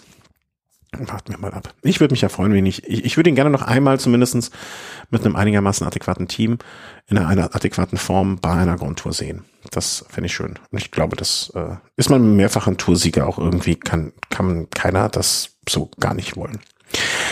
Das war die Etappe am Montag, äh, äh, Quatsch, Dienstag. Ähm, dementsprechend natürlich war dann im Gesamtklassement der Führende, also derjenige, der das rote Trikot trägt, Primo Stoglic äh, vor, vielleicht sagen wir mal die Teams, auch Team Jumbo, vor Ineos mit Richard Carapaz, auch ein wahrscheinlich heißer Kandidat. Dan Martin, einer, dem ich jetzt auch mit die Daumen drücke. Esteban Chavez von Mitchelton Scott, und äh, ja, dann Felix Großschartner, Enric Mass, den wir auch schon mal auf dem Schirm hatten. Und Carthy vor Sepp Kuss, George Bennett und Andrea Bibagioli. Valverde auf Platz 11. Keinen anderen Fahrer hätte ich jetzt noch erwähnt, aber Valverde erwähne ich immer. Das war die Etappe am Dienstag. Mittwoch, äh, gestriger Tag, war es dann, ja, also nicht irgendwie, das war so eine komische Etappe, äh, relativ kurz mit 160 Kilometern, also jetzt im Vergleich zumindest zu den Giro-Etappen. Mm, und es ging dann erstmal, also es war so, vor allen Dingen die Abfahrt hat mir vorher ein bisschen Sorge gemacht. Es war etwa so 20, 25 Kilometer, nee, 15, 20 Kilometer vor Ziel, 15 Kilometer, 20, ja, so um den Dreh rum. Äh, erst Kategorie Berg und von da aus ging es dann mit kleinen Gegenanstiegen relativ schnell runter ins Ziel. Und mh, mm, ich hatte vorher mir gedacht, okay, das könnte jetzt etwas für Ausreißer sein, ähm, die an dem Tag mal ihr Glück versuchen. Und im Prinzip lag ich nicht ganz richtig, aber ich lag auch nicht ganz falsch. Ja, den Sieger kann man einen Ausreißer nennen, Marc Soler, weil der nämlich aus der Spitzengruppe der Favoriten ausgerissen ist in dieser letzten Abfahrt. Und ähm, ja, man muss auch auf dieser Etappe oder was heißt auch, man muss mal, endlich mal dem Team Movistar ein großes Lob aussprechen, weil die auf dieser Etappe ähm, alles richtig gemacht haben. Die haben früh das Rennen auf der Windkante auseinandergefahren, das Feld geteilt und dann auch in diesem Erstkategorie Berg, der sehr, sehr schwer war, haben die alles von vorne gefahren. Man dachte, ja gut, jetzt fahren die wahrscheinlich so, dass die die Gruppe reduzieren wollen, dass Valverde im Sprint gewinnen kann. Aber oben, als dann sich alle angeguckt haben, ist Marc Soler losgefahren, hat durchgezogen und wurde nicht mehr eingeholt. Mhm. Aber man muss dazu natürlich auch sagen, dass äh, das für Movistar natürlich eine sehr, sehr wichtige Etappe war, weil du siehst, das wurde in Pamplona gestartet und da haben die auch ihren Servicekurs. Ah, okay, okay. Das war mir nicht bekannt. Ja, alles richtig gemacht. Ne? Also ich finde auch, wahrscheinlich hat man sich diese Etappe dann natürlich dafür ausgesucht. Ähm, das sieht man dann schon daran, wie viele Movies da vorne sich dann in den, ja, in den Top 6 einfach drei Fahrer von Movies da schon. Hm, hat man sich rot markiert und die Taktik war dann ja auch wahrscheinlich äh, genau die richtige. Wir fahren mit Valverde, lassen ihn nach, er arbeitet so wenig wie möglich, den bringen wir ans Ziel, bis zwei Kilometer vom Ziel und wenn sich sonst eine Möglichkeit gibt, greift einer an und ja, ja und der Rest perfekt hat, umgesetzt. Hat ja nur auf Valverde quasi geguckt, weil die alle dachten, die fahren für den, aber dann ist Marc Soler plötzlich losgefahren und keiner hatte den auf dem Schirm, zumal der schon im Anstieg vorher viel gearbeitet hatte. Mhm. Ja, und Primoz Roglic ähm, hat unterstrichen, dass mit ihm in der Gesamtwertung zu rechnen ist, denn er hat sich dann den zweiten Platz geholt äh, vor den Martin Richard, Richard, Richard Carapaz, ähm, Alejandro Valverde, Enrique Mas, Saba Chavez. Also da ist jetzt, finde ich, schon so ein bisschen ähm, ich will nicht sagen eine Gruppe von Favoriten, aber so eine Handvoll, eine Handvoll plus eins an Fahrern, wo man sagen könnte, okay, das kristallisiert sich jetzt schon raus, dass äh, die es irgendwie möglicherweise, zumindest nach zwei Etappen macht es den Anschein, das unter sich ausmachen werden. Plus, was ich interessant fand, ich glaube, ich weiß gar nicht mehr, welcher Rundfahrt wir das zuletzt hatten auch, es ist jetzt kein Team mit zwei Fahrern irgendwie da vertreten. Ne? Das sind alles also bis Platz bis Platz 6 alles immer nur ein Kapitän sozusagen. Und das verspricht spannend. Also ne, gefällt mir. Und auch alles. Ja, es kristallisiert sich, finde ich, aber schon so ein bisschen raus, dass es so auf in gewisser Art und Weise, wie man es auf der Etappe auch schon gesehen hat, auf so ein Duell zwischen Team Jumbo Visma und Team Movistar hinausläuft, weil das sind die beiden Teams, die die meisten Fahrer in den Top 15 haben mhm. und ähm, ich fand es aber sehr beeindruckend oder auch sehr gut, wie Team Movistar da ähm, ja dem Team Jumbo Visma den Kampf erklärt hat und denen auch Paroli bietet. Glaubst du, das können sie? Also ja, wenn klar, hat man ja gesehen auf der Etappe. Also die ja. auch zahlenmäßig die die Jumbo-Fahrer ordentlich eliminiert. Ja, ich, ich traue dem Brat noch nicht ganz im Sinne von, okay, das war jetzt für Sie vielleicht auch wegen, ne, hier Sponsor, wie du gerade eben sagtest, wichtige Etappe, aber Glaubst du, sie können das mit der Truppe drei Wochen durchhalten? Also, dass sie auf, mit Team Jumbo auf Augenhöhe fahren werden? Ja, klar, wenn man sich da auf einen klaren Kapitän verständigt, das wird, denke ich, Enric Mas sein, ja, dann werden sich da auch äh, Marc Soler und auch ein äh, Alejandro Valverde voll und ganz in den Dienst stellen. Und das sind zwei, zwei super Leute. Wenn du die halt in den, in den Bergen dabei hast, dann äh, ja, ist das schon eine ordentliche Streitmacht. Mhm. Ja, ich bin gespannt. Also die Movistar, ich, ich, ich würde mich immer freuen, wenn da was kommt und äh, wenn die, wenn Jumbo auch einen adäquaten Gegenspieler bekommen würde. Äh, keine Frage. Nur ich bin noch nicht, ich bin noch ein bisschen am, am Zweifeln tun, äh, ob, ob das möglich ist und ob das passieren wird. Ähm, Zusammenfassung des Ergebnisses. Zweite Etappe, Marc Soler vor Primoz Roglic, denn Martin Carapaz, Valverde, Enric Mas, Chavez, Carthy und Kuss, Bennett, und im Gesamtklassement bedeutete das dann, dass immer noch Primo Roglic neun Sekunden vor den Martin, Carapaz elf Sekunden, Chavez mit 17, genauso wie Enrique Mas.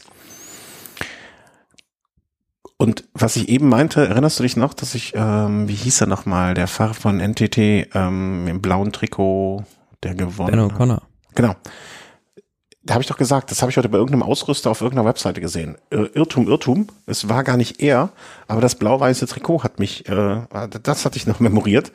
Es war nämlich eigentlich äh, Dan Martin, den ich gesehen habe auf der Webseite von seinem äh, Rahmenhersteller Faktor, die da nämlich relativ schnell reagiert hatten schon. Ich, ich hoffe, ich erzähle jetzt keinen Blödsinn, aber ich bin mir sicher, dass es das war. Ähm, und ihn schon vorne auf der Seite hatten. Ich gucke jetzt mal, ob das auch stimmt bevor ich hier irgendwelchen Blödsinn sage. Ja, genau. Dan Martin wins Stage 3 of the Vuelta España. Ähm, aber nee, das war es gar nicht, weil er hat ja ein blau-weißes Trikot, grün-weißes Trikot da an dem Tag an. Es war doch jemand anders, ich weiß es nicht. Ich, ich könnte schwören. Nee, das war äh, Tour de France Gallery. Da war Startup Nation, da waren. Naja, egal, wurscht. Äh, Dan Martin hat heute gewonnen. Ja, also Etappe 3. Ähm, Entschuldigung, wenn ich dich jetzt überrascht habe. Wieder eine Bergankunft äh, wie schon auf Etappe 1. Wobei, äh, ja, es war, fand ich ein bisschen eine komische Etappe, weil man erst so im Prinzip 80 Kilometer bergauf gefahren ist, aber immer so ganz schleichend zu so einem Drittkategorieberg und dann auf so einem Hochplateau bis zum Schlussanstieg gefahren ist. Und der letzte Berg, der war jetzt nicht so super schwer, also da waren im Prinzip nur die letzten drei, vier Kilometer ziemlich steil ansteigend und ja, war eine recht große Gruppe noch beisammen aus der sich dann äh, Dan Martin im Sprint durchgesetzt hat. Mhm. Hätte, hätte man eigentlich vorher ähm, beim Betrachten der Karte auch sagen können, wäre auch so ein Tag für Valverde wahrscheinlich gewesen mit diesem Anstieg am Ende. Ja, also. aber man merkt schon bei Valverde, dass da so, ja, vielleicht die, die Spritzigkeit für den Sprint jetzt auch so ein bisschen nachlässt langsam und da ist dann auch mit 55 Sekunden Rückstand ins Ziel gekommen. Mhm. Vielleicht nimmt er sich das auch jetzt so langsam ähm, in Vielleicht merkt er auch so oder hat schon am dritten Tag gemerkt, okay, für einen Sieg reicht's nicht, ich pange mir jetzt lieber hier was Zeit an, gewinne irgendwann eine Etappe und ähm, stelle mich sonst in die Liste von Mass aller Ehren wert und ähm, wäre vielleicht auch der richtige Weg für ihn, äh, sich da bei der Vuelta zu zeigen in dieser Form. Ja, es war richtig, äh, richtig stark von Dan Martin, wie er das gewonnen hat und auch der Auftritt auf den anderen Etappen. Ja, also wenn da die Form so durchziehen kann, dann ist das auch ein ernsthafter äh, Kandidat für die Gesamtwertung, weil Primus Roglic ist ja im Sprint auch sehr schnell und den hat er da sehr souverän im Schach gehalten, muss ich sagen. Aber ist sein Team, da sind ja Namen, also ich muss gestehen, von den Namen habe ich, glaube ich, wenn ich sie jetzt hier nicht gelesen hätte, jetzt äh, heute schon in der, in der Vorbereitung oder während der Sendung, da hätte ich nicht viele von schon gehört. Ja, also. Oder, oder ist ja. es mittlerweile nicht mehr nötig, dass man ein Team braucht, äh, wie man äh, bei der Tour gesehen hat? Ja, das sind jetzt, äh, jetzt, jetzt keine Spitzenhelfer für die Berge dabei. Also der einzige, der da vielleicht am Berg noch ganz gut helfen könnte, wäre James Piccoli vielleicht oder Rory Sutherland. Aber ja, ein Oman Goldstein wird ihn da jetzt mit Sicherheit nicht irgendwie über fünf Pässe ziehen können. Also das ja, würde mich auch wundern natürlich ein äh, gewisses Handicap, was er gegenüber den anderen Favoriten hat. Mhm. Aber wie wir es gesehen haben bei der Tour de France, ne, ein Team ist manchmal auch überflüssig. Das, das schleppst du nur Ballast mit. Ne, brauchst du eigentlich gar nicht. Einfach ein Camper alleine unterwegs und das reicht dann. Ähm, und am Abend, am Abend für ein paar Witze erzählen, das ist noch ganz gut. Denn Martin, ihre gesellig, da ist das vielleicht nötig fürs Gemüt, aber für auf der Strecke nicht. Äh, fände ich, also wäre eine tolle Geschichte, würde mich äh, freuen. Das Einzige, was ich traurig finde, wäre, dass André Greipel nicht mit dabei ist. Dem hätte ich auch nochmal einen Grand, Grand Tour Sieg, ähm, zumindest als Team äh, gegönnt. Und der, ich glaube, der wäre auch so ein guter Helfer gewesen nochmal für irgendwas. Also wenn er nicht als Sprinter eingebunden ist, weiß nicht für was. Hm, ja, aber zumal, ich fand es auch sehr sympathisch hinterher, das Interview von Dan Martin, wo er dann irgendwie ja, da seinem Kind den Sieg gewidmet hat und hat es dann auch da, glaube ich, hat er so angefangen zu weinen. Mhm. Ja, er ist auch, glaube ich, ein Fahrer, der, wie ich ihm, das mit dem Gemütsmensch manche noch nicht mal so albern, ähm, ist er, glaube ich, auch. Und ähm, ich sag mal so, die, die letzten Jahre waren für ihn ja auch nicht die allerbesten. Ne, ich glaube, so seit 20, ne, zweimal bei der Tour 13 und 18 was gewonnen, bei der Spanien-Rundfahrt 11 und 20 der hatte auch nicht nur gute Jahre, um es mal. Nee, man muss doch sagen, er hatte immer viel, viel Pech. Also ich weiß nicht, welche Tour das war, 2016 oder 2017, als er da äh, in der Abfahrt vom äh, Mont du Char gemeinsam mit Richie Port in diesen Sturz verwickelt war. Da möchte ich immer noch wissen, wie das ausgegangen wäre, wenn Froome da gegen äh, Dan Martin auf Augenhöhe und Richie Port gefahren wäre. Mhm.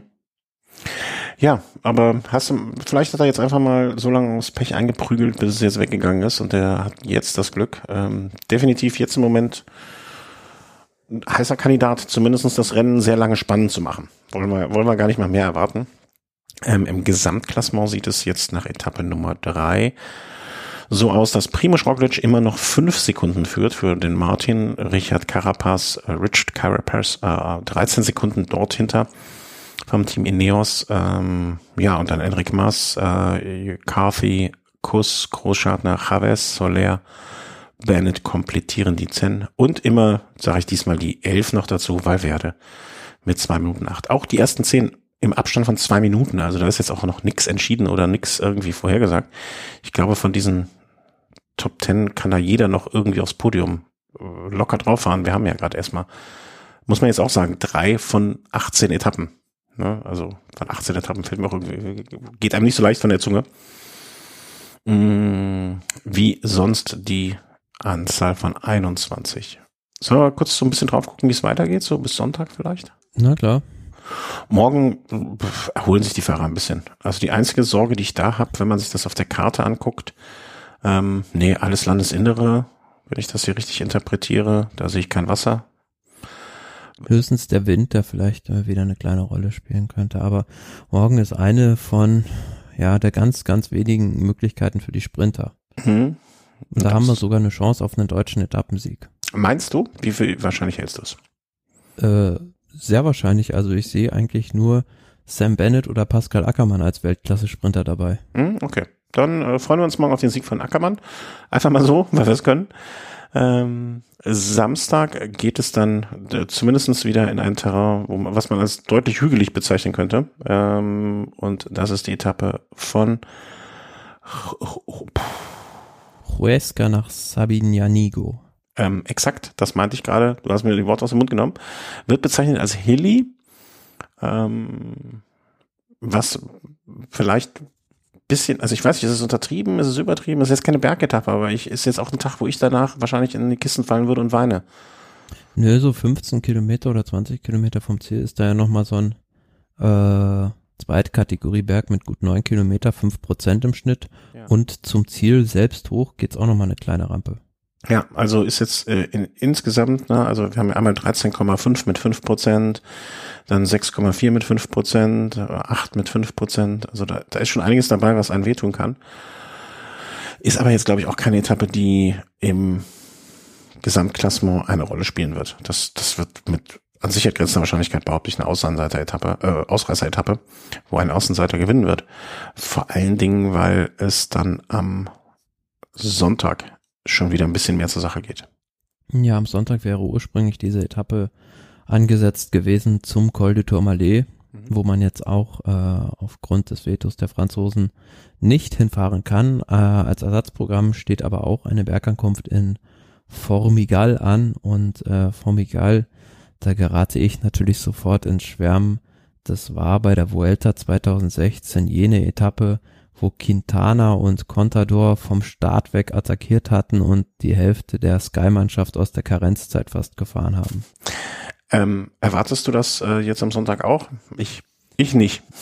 nee, also mit Sicherheit nicht auf der Etappe eher nicht. Ähm, aber klar, zwischen den Favoriten kann es da auch äh, hoch hergehen. Ja, aber ich bin immer noch, also ich behaupte einfach mal vorsichtig, dass die sich an den, diese, bis zum Ruhetag glaube ich nicht, dass da groß was passieren wird. Einfach auch aus der, ähm, mit der Begründung, dass ich nicht so viel Aufmerksamkeit habe, mich den Giro und dem Vuelta äh, zeitgleich so sehr zu widmen. Und das finde ich einfach blöd, wenn ich da was groß verpasse. Deswegen äh, habe ich äh, bei den entscheidenden Leuten angerufen und habe gesagt, hier macht nichts. Ähm, nee, ich, ich glaube, bis zum Ruhetag, da wird nicht groß was passieren. Also die werden am, am, am Sonntag wird's, glaube ich, prognostiziere ich mal, bei dieser Etappe so leichte Attacken vielleicht. Ne? Da, da kommt hinten, hinten raus kommen da wieder die, die Leute, die du jetzt in den Top, von den jetzigen Top 20 kommen da irgendwie acht bis zehn in einer Gruppe oben an und dann gibt's so Abstände von zwei, drei, vier, fünf Sekunden zueinander und am Ende der letzte hat eine 20 Sekunden und das war's. Das ähm, behaupte ich einfach so. Gut, dann gucken wir jetzt, dass wir die äh, nächsten drei, vier Tage noch überstehen mit zwei Grand Touren, um dann äh, auf sich in sichereres Fahrwasser zu kommen, indem wir nur noch eine Grand Tour verfolgen müssen, dürfen können.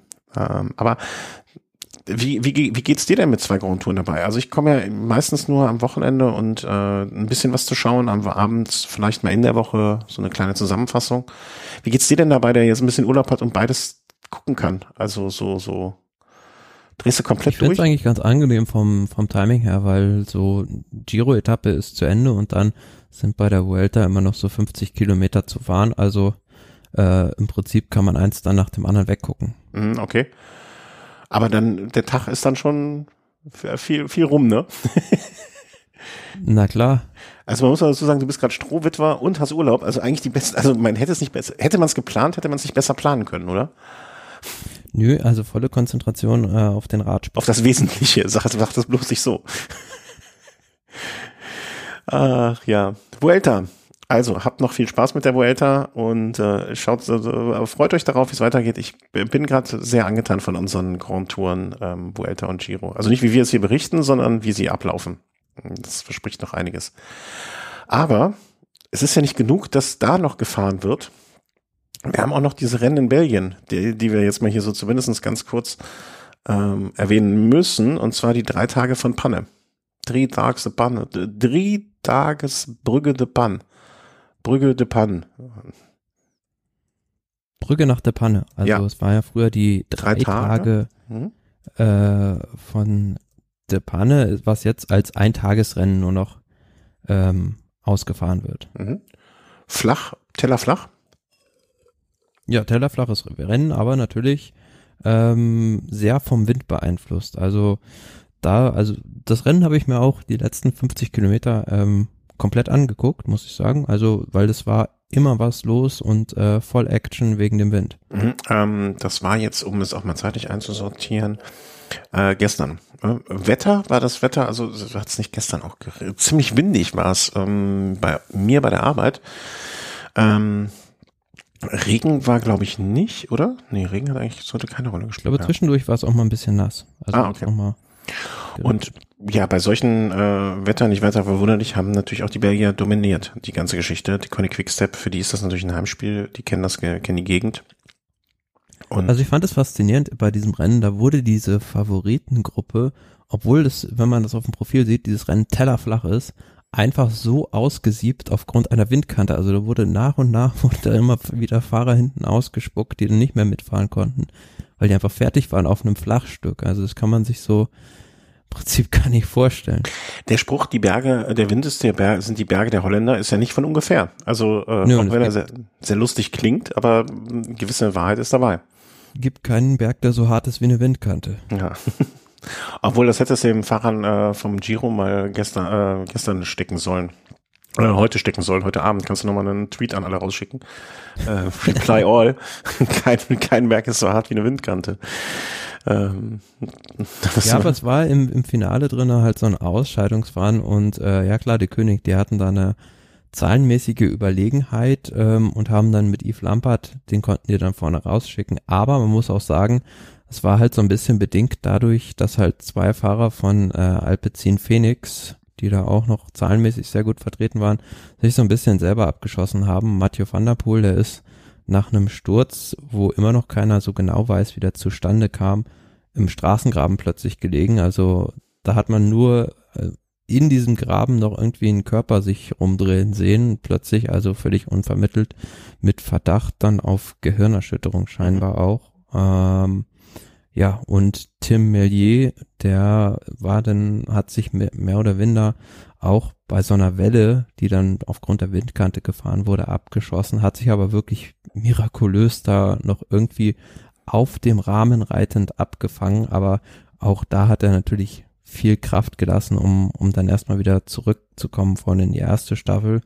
Und was er auch noch wieder hervorheben will, hervorragender Vierter John Degenkolb, der eine Bombenform momentan hat. Mhm. Ja, eigentlich schade, dass das erst so spät oder dass er so spät in der Saison ähm, jetzt da so auf mitmischen kann. Ne? Also kann man einfach ja, nur sagen. der Tour de France ist er leider schon auf der ersten Etappe ausgeschieden. Ja, ja, eben. Ne? Also das meine ich ja. Ne? Also dass er jetzt seine Form erst so spät äh, unter Beweis stellen kann kann man sich eigentlich nur wünschen, dass er vielleicht das Glück hat, ähm, dass, dass er diese Form in irgendeiner Art und Weise über die Saison retten kann und dann im kommenden Jahr äh, genau so wieder da weitermachen kann. Mm, insgesamt aber jetzt, äh, also von der Aufmerksamkeit her natürlich ein Rennen, was so ein bisschen unterm Radar laufen muss, wenn man sich so anschaut, was sonst unterwegs ist oder was sonst passiert in der Weltgeschichte des Radsports. Klassiker, Liebhaber und Radsportliebhaber ist das aber ja, also Leckerbissen zum Angucken gewesen. Ja, aber man hat ja immer nur ein begrenzt, also ne, du hast mal am Anfang der Saison oder der zweiten Saisonhälfte sozusagen gesagt, wie viele Rennen in wie vielen Tagen. Mir tut das ja auch leid um diese Rennen, dass die nicht die Aufmerksamkeit kriegen können oder kriegen, die sie eigentlich verdient haben, aber man muss einfach mal sagen, na, irgendwann, irgendwann kann man halt nicht mehr. Also ich, ich kapituliere jetzt schon äh, vor der Menge an Rennen und da ist es so, da komme ich nicht mehr nicht, ich komme nicht mehr mit, ich komme nicht mehr nach. Und dann müssen solche Rennen bei mir zumindestens dann hinten runterfallen. Ähm, gut, dass wir dich haben.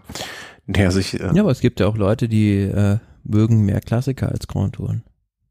Ja, klar. Ne? Also, äh, völlig zu Recht auch. Ne? Also berechtigter Wunsch danach. Nichtsdestotrotz, also ich gucke dann immer noch, ja, nee, also es ist beides sein Reiz, aber ich, ich finde so eine so ein Spannungsbogen, der sich aufbaut bei einer Grand Tour über drei Wochen, wo man mitfiebern kann, wo man ein, ja, funktioniert bei mir einfach besser.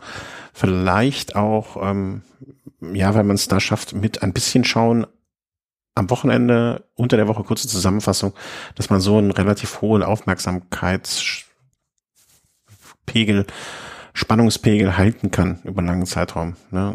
Klar, du kannst natürlich jetzt auch drei Tage von Panne dir angucken und hast dann sozusagen das Rennen abgearbeitet nach ähm, ein, einem Tag. Aber ich bin da jetzt zur Zeit immer noch, ich bin froh über die Grand Touren. Ja, aber klassikermäßig war es das dann ja jetzt auch für dieses Jahr. Ja, da können wir jetzt einen Haken drunter machen. Kommen wir noch ein bisschen zum Thema Sonstiges, was sich da so gesammelt hat. Völlig zu Recht. Ähm, du hast, also ich habe jetzt meine Themen nämlich vergessen einzutragen, um ehrlich zu sein. Wir hatten in der letzten Sendung, ähm, und da hast du hinterher kommentiert, äh, sie scheinen Gunst auf uns gehört zu haben, kurz über Ausrüster gesprochen.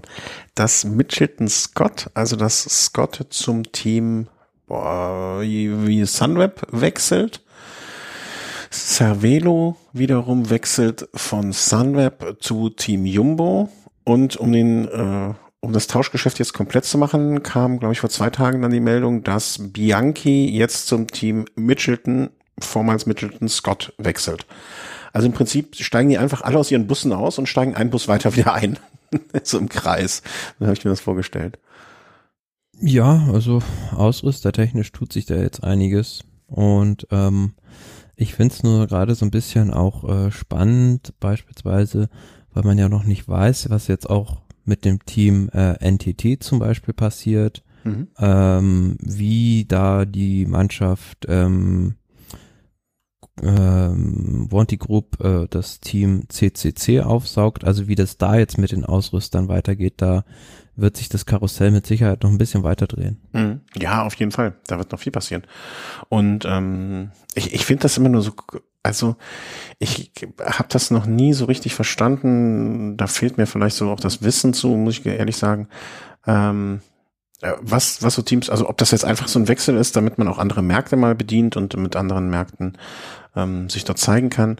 Aber was sich so ein Team davon verspricht, so eigentlich, ne? weil also Team, Team Jumbo ist jetzt auf Bianchi, hat Rennen fast gewonnen, auf hohem Niveau mitgefahren. Wenn die jetzt die Räder weitergeben an das Team Mitchelton, die bis jetzt ja auch auf guten Rädern unterwegs sind. Also ich weiß nicht, ob den Einzelfahrern das auch völlig egal ist, ne, auf was für Hobeln die da unterwegs sind. Die sagen sich einfach, okay, das stellt der Ausrüster hin, damit fahre ich jetzt. Ne, oder ob die sich dann da auch in irgendeiner Form was versprechen. Also ich zum Beispiel hätte wahrscheinlich als Profi Bock gehabt, auf dem einen Rad zu fahren und auf dem anderen. Und wenn ich jetzt ein komplett anderes gekriegt hätte, man hätte mich jetzt auch nicht geärgert, aber da kann man ja schon sagen, okay, ich war vielleicht auf einem Colnago dann lieber als auf einem äh, äh, hätte jetzt keine andere Marke, also ich würde die alle nehmen, ne, aber äh, ja, was ist denn die Frage? Also ich denke, dass es dann auch im Einzelfall teilweise unterschiedlich ist, weil kann ja auch sein, dass beispielsweise Team Jumbo mit Bianchi nicht zufrieden war und dann gesagt haben, wir wollen euch nicht mehr mhm. und äh, ja, dann halt so das Ganze in Schwung gekommen ist. Ja, ne, oder das, es gibt natürlich so Deals wie zum Beispiel die Geschichte mit Peter Sagan und ähm, Specialized, die, die, wo er quasi mit die den Ausrüster mitgebracht hat. Ne? Das sind ja nochmal so besondere Geschichten. Aber wenn ich jetzt sehen würde als Team Mitchelton, ähm, okay, Bianchi wird da ausgetauscht, äh, wegge also raus kolportiert hier raus, äh, ne, also rausgeworfen bei ähm, Jumbo die sind nicht zufrieden damit, ja, ist das dann meine erste Wahl? Also klar, die müssen ja auf irgendwas fahren, wenn, äh, wenn Scott jetzt abgeworben wird. Nichtsdestotrotz, ähm, ich, ich verstehe manchmal nicht vielleicht so ist auch, das dahinter. Ja, also ich weiß nicht, vielleicht ist dann ja auch der Umfang der Betreuung von Scott nicht so gut gewesen, wie der es von äh, Bianchi sein wird und man nimmt dann vielleicht irgendwie ein bisschen Qualitätseinbußen in Kauf, hat dafür quantitativ besseres Material oder ja, weiß ich nicht. Oder kriegt noch Geld dann, dazu, ja. Ja, oder dann handeln sie vielleicht lieber ein bisschen mit Zitronen, als dass sie dann da noch mehr Geld ausgeben. Hm, ja. Wir warten mal ab. Ne? Mal gucken, was wir, wer da im nächsten Jahr auf welchem sitzt. Fällt fiel mir nur ein, weil es, wer es im letzten Mal darüber gesprochen hat und das ganz lustig war. Dann hast du noch die Meldung aufgetan. Ähm, Israel verpflichtet Van Mark. Kam jetzt für mich so ein bisschen aus dem Nix, diese Meldung. Ja, für mich auch ein relativ überraschender Transfer, der jetzt auch erst äh, vor kurzem so verkündet wurde, aber passt natürlich so ein bisschen zu dem äh, Beuteschema, was jetzt äh, das Team Israel Startup Nation auf dem Transfermarkt hat, nämlich eher ältere, ähm, erfahrene Fahrer. Also Sepp van Mark ist jetzt auch schon 32. Ähm, gut, ist immer noch ein super Fahrer für die Klassiker. Mhm. Ähm, aber vor, vor dem Hintergrund natürlich, dass sie da Nils Polit haben ziehen lassen zu Bora, schon so ein bisschen überraschend, weil man doch gedacht hat, Ja, mit der mutmaßlichen Verpflichtung von Chris Froome richtet sich das Team dann doch jetzt voll und ganz auf die Grand Touren aus. Dem scheint jetzt aber nicht so zu sein. Mhm. Ich würde es eher so, also man könnte es ja auch so sehen, ähm, wenn Nils Pollitt, also vielleicht haben sie ihn nicht ziehen lassen, sondern ziehen lassen müssen und wollen einfach nur diese, äh, diese Lücke schließen. Hm? Ja, aber was, was soll der Sepp von Marke da jetzt groß, groß an Unterstützung erwarten? Also sie, ja. sie haben ja keine riesige äh, Klassikerfraktion mehr in dem Sinne im nächsten Jahr, weil wie gesagt, äh, mit Nils Pullet als Ergänzung hätte ich das sehr sinnvoll gefunden, aber ja, wie gesagt, Sepp von Marke ist ja jetzt vielleicht dann auch nicht der zukunftsträchtige Fahrer. Ja, ja, auf jeden Fall. Der auf Perspektive da. Also klar, er war jetzt bei Flandern-Rundfahrt, glaube ich, auch noch sehr gut unterwegs, obwohl er mir da am meisten aufgefallen ist, als er gegen das Sunweb-Auto getreten hat. ähm, aber ja, wird man sehen, was das da jetzt in den nächsten Jahren noch für die Klassiker, für die Mannschaft bringt. Aber ich bin ein bisschen konfus mit der Transferpolitik von Israel immer noch, weil die machen so ein bisschen das, was Drecksiger Fredo sonst gemacht hat. Mhm. Vielleicht müssen, können wir auch die komplette ähm, Transferpolitik da wirklich erst beurteilen, wenn wir wissen, was mit Fuma ist. Äh, ne? Also wer weiß, was die da noch aus dem, ob, ob die noch irgendwie so einen Klassiker Ass aus dem Ärmel zaubern und dann sagen, dass mit Froome, Edgy Badgy, das war jetzt doch nichts. Klar, und ich denke, da wird sich jetzt in den nächsten Tagen ähm, auf dem Transfermarkt wird man da noch so einiges hören, weil es gibt ja noch ähm, viele Fahrer, erstaunlicherweise, die auch noch ähm, ohne Vertrag sind. Also da gibt's ja hier bei Pro Cycling Stats eine ganz interessante äh, Liste von Fahrern, die für nächstes Jahr immer noch keinen Vertrag haben. Also so ein Rigoberto Uran, Kwiatkowski, Cavendish, Boasson Hagen. Den Link hätte ich gerne, wenn das irgendwie möglich ist, mal. Weil den, den, ja, den verlinke ich hier jetzt mal bei uns im Dokument auch. Weil wenn du da mal reinguckst, da sind ganz, ganz namhafte Leute dabei.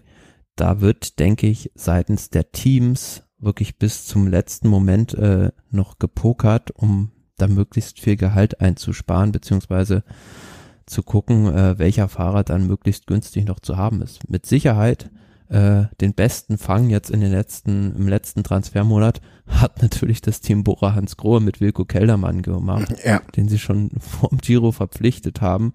Mit Sicherheit für den Salär, was sie, wofür sie ihn niemals hätten verpflichten können jetzt nach dem Giro-Resultat. Ja, definitiv, definitiv. Ja, das sind wirklich, ne, wenn man das jetzt mal hier Karrierepunkte ähm, sortiert, ne, auch Bosson Hagen, Cavendish, Kwiatowski, äh, Luis Leon Sanchez. Okay, das sind jetzt auch alles alle Fahrer so Mitte, also kein Fahrer unter 30. Ne, die drei, ab, ab 30 ist schwierig mit den Verträgen. ja, aber auch so beispielsweise Miguel Angel Lopez, der hier immer noch als ohne Vertrag für nächstes Jahr drin steht. Ja, wenn man mal Younger than 30 filtert, dann sieht's schon ein bisschen, genau, dann ist es Miguel Angel Lopez, Patrick Conrad, äh, Luke Durbridge, äh, McCarthy, auch Theo, ähm, ne, unser Theo, auch noch ohne Vertrag. Ja, also mit Sicherheit hat er da jetzt eine gute Grundlage, um äh, Ineos Grenadiers die Pistole auf die Brust zu drücken. Der hat eine definitiv gute Verhandlungsgrundlage, da bin ich äh, völlig bei dir. Ähm, ja, aber da sind wirklich noch einige Fahrer, ähm, die da aus dem Hut gezaubert werden können. Auch Simon Geschke, Christian Knies, die immer noch nicht für nächstes Jahr irgendwo unterschrieben haben. Äh, weißt du, was ich interessant finde? Also gut, Knies mit 39, weiß ich nicht, ob da noch, ne, also er hat jetzt noch nichts verkündet, aber Chris Froome ist gar nicht dabei. Nö, weil der wahrscheinlich hier schon äh, als äh, Israel-Fahrer ge ge gelistet wird. Aber wie gesagt, ähm, ich habe da jetzt bislang noch keine offizielle Bestätigung äh, gefunden, dass der den Vertrag unterschrieben hat. Mhm, okay, sind wir mal gespannt. Steht da denn, was steht denn bei Pro Cycling? Okay, bei Pro Cycling Stats steht er fürs nächste Jahr schon da in der Mannschaft drin. Sind wir mal gespannt, ähm, was da kommt, beziehungsweise was da passieren wird. Ähm, ja, Cavendish hatten wir, hatte ich heute eben, hatte ich vorher im Vorgespräch auch noch ausgeworfen. Der ist ja bei Deconic Quickstep heute, glaube ich mal, äh, irgendwie ins Spiel gebracht worden. Ähm, aber du hast direkt gesagt, na, das ist nur ein Gerücht. Ja, also ich habe das Gerücht äh, auch gelesen, ich weiß nicht, wer das, äh, wer das in Lefebvre, Lefebvre im Zweifelsfall. ähm, also ich habe jetzt noch einen Artikel gefunden, wo Cavendish selbst sagt, I've had my best racing months for a long time in Belgium. Also, äh, ja, also er will ja auf jeden Fall weitermachen, scheinbar. Also ist noch nicht zufrieden jetzt mit dem Jahr 2020 sozusagen als äh, Abtritt. Ähm, Was ja, ich auch nachvollziehen kann, so. Äh, ja, und hier steht halt auch drin, äh, dass Lefebvre in Erwägung gezogen hat, äh, Cavendish wieder zu verpflichten. Hm. Ja, ich meine, ich, ich glaube finanziell würde ich mir. Und hier ist halt auch so ein, so ein Statement von Lefebvre drin. Right now my heart sa says yes, but my mind says no. And my heart will go also was, on. Was, wie sollen wir das jetzt interpretieren? Äh, dass ein Lefebvre wahrscheinlich, also äh, ist doch ganz klar. Also Kev, Kev gesucht schon irgendwie um in Depanne äh, ein paar Häuser. Nee, also dann wird er das, äh, wenn sein Herz, also ein Lefebvre hört doch nur auf sein Herz. Also hat er schon mal irgendwas mit dem Verstand gemacht. Also ich, ich finde, finde die, finde das eine sehr romantische Idee und ich denke, er würde auch Warte, warte, genau das Wort Romantik haben wir auch in den Sinn. Das ist noch, das, das ist der Radsport, den wir doch lieben. Ähm, und ich, ja, das ist, das ist ein trockenen Tüchern, machen wir uns nichts vor. Wir sehen Kev nächstes Jahr nochmal bei den Klassikern. Ich könnte mir den da auch in diesem Wolfpack ganz gut drin vorstellen, dass er da auch ganz gut reinpasst von seiner Mentalität her. Aber pff, ja, das ist halt schwierig einzuschätzen, ob man den noch mal so in die Spur bekommt, dass er, dass er da eine tragende Rolle spielen kann. Ach, der ist ein Gemütsmensch. Wenn es dem gut geht da und wenn er so rückblickend auf seine Zeit ähm, bei die König Quickstep ähm, redet, ne, oder damals Omega Pharma Quickstep, Vielleicht ist es genau das Richtige für ihn zum, ich wollte schon sagen Saisonausklang, aber Saison seiner Karriere. Ist für mich eine schöne Nachricht, ist eine gute Nachricht. Und mit guten Nachrichten aufzuhören ist immer gut. Punkt. Also, ich bedanke mich bei euch allen äh, für eure Unterstützung, für euer Zuhören, für eure Kommentare. Äh, wie gesagt, wenn der ganze Stress immer vorbei ist, machen wir nochmal so eine extra Dankesgeschichte. Da nehme ich mir vielleicht vorher was auf oder, oder irgendwie ähm, mache mache ich dann aber was. Ähm, das ist in den letzten Wochen zu kurz gekommen, aber das soll auch wieder da der, der Fall sein. Ich danke dir, Thomas, äh, für deine Zeit, deine Mühe und ähm, wenn ich nicht wüsste, dass du sonst auch alles gucken würdest, dass du es nicht nur guckst, weil damit du hier mit mir darüber sprechen kannst, sondern das auch sonst äh, alles konsumieren würdest bis zum geht nicht mehr ähm, deswegen habe ich kein schlechtes Gewissen. Äh, also, habt noch schöne drei Tage mit dem Giro und der Vuelta und danach nur mit der Vuelta. Ich denke, dass wir uns hier Anfang der kommenden Woche irgendwie mal wieder kurz schließen, um ähm, euch dann zu berichten, wie der Giro zu Ende gegangen ist. Kurzes Fazit dazu, Ausblick auf die Vuelta weiter und gehabt es wohl, gehabt euch wohl, bleibt gesund, äh, zieht eine Maske an und passt auf euch und eure Familien auf. Tschüss. Tschüss.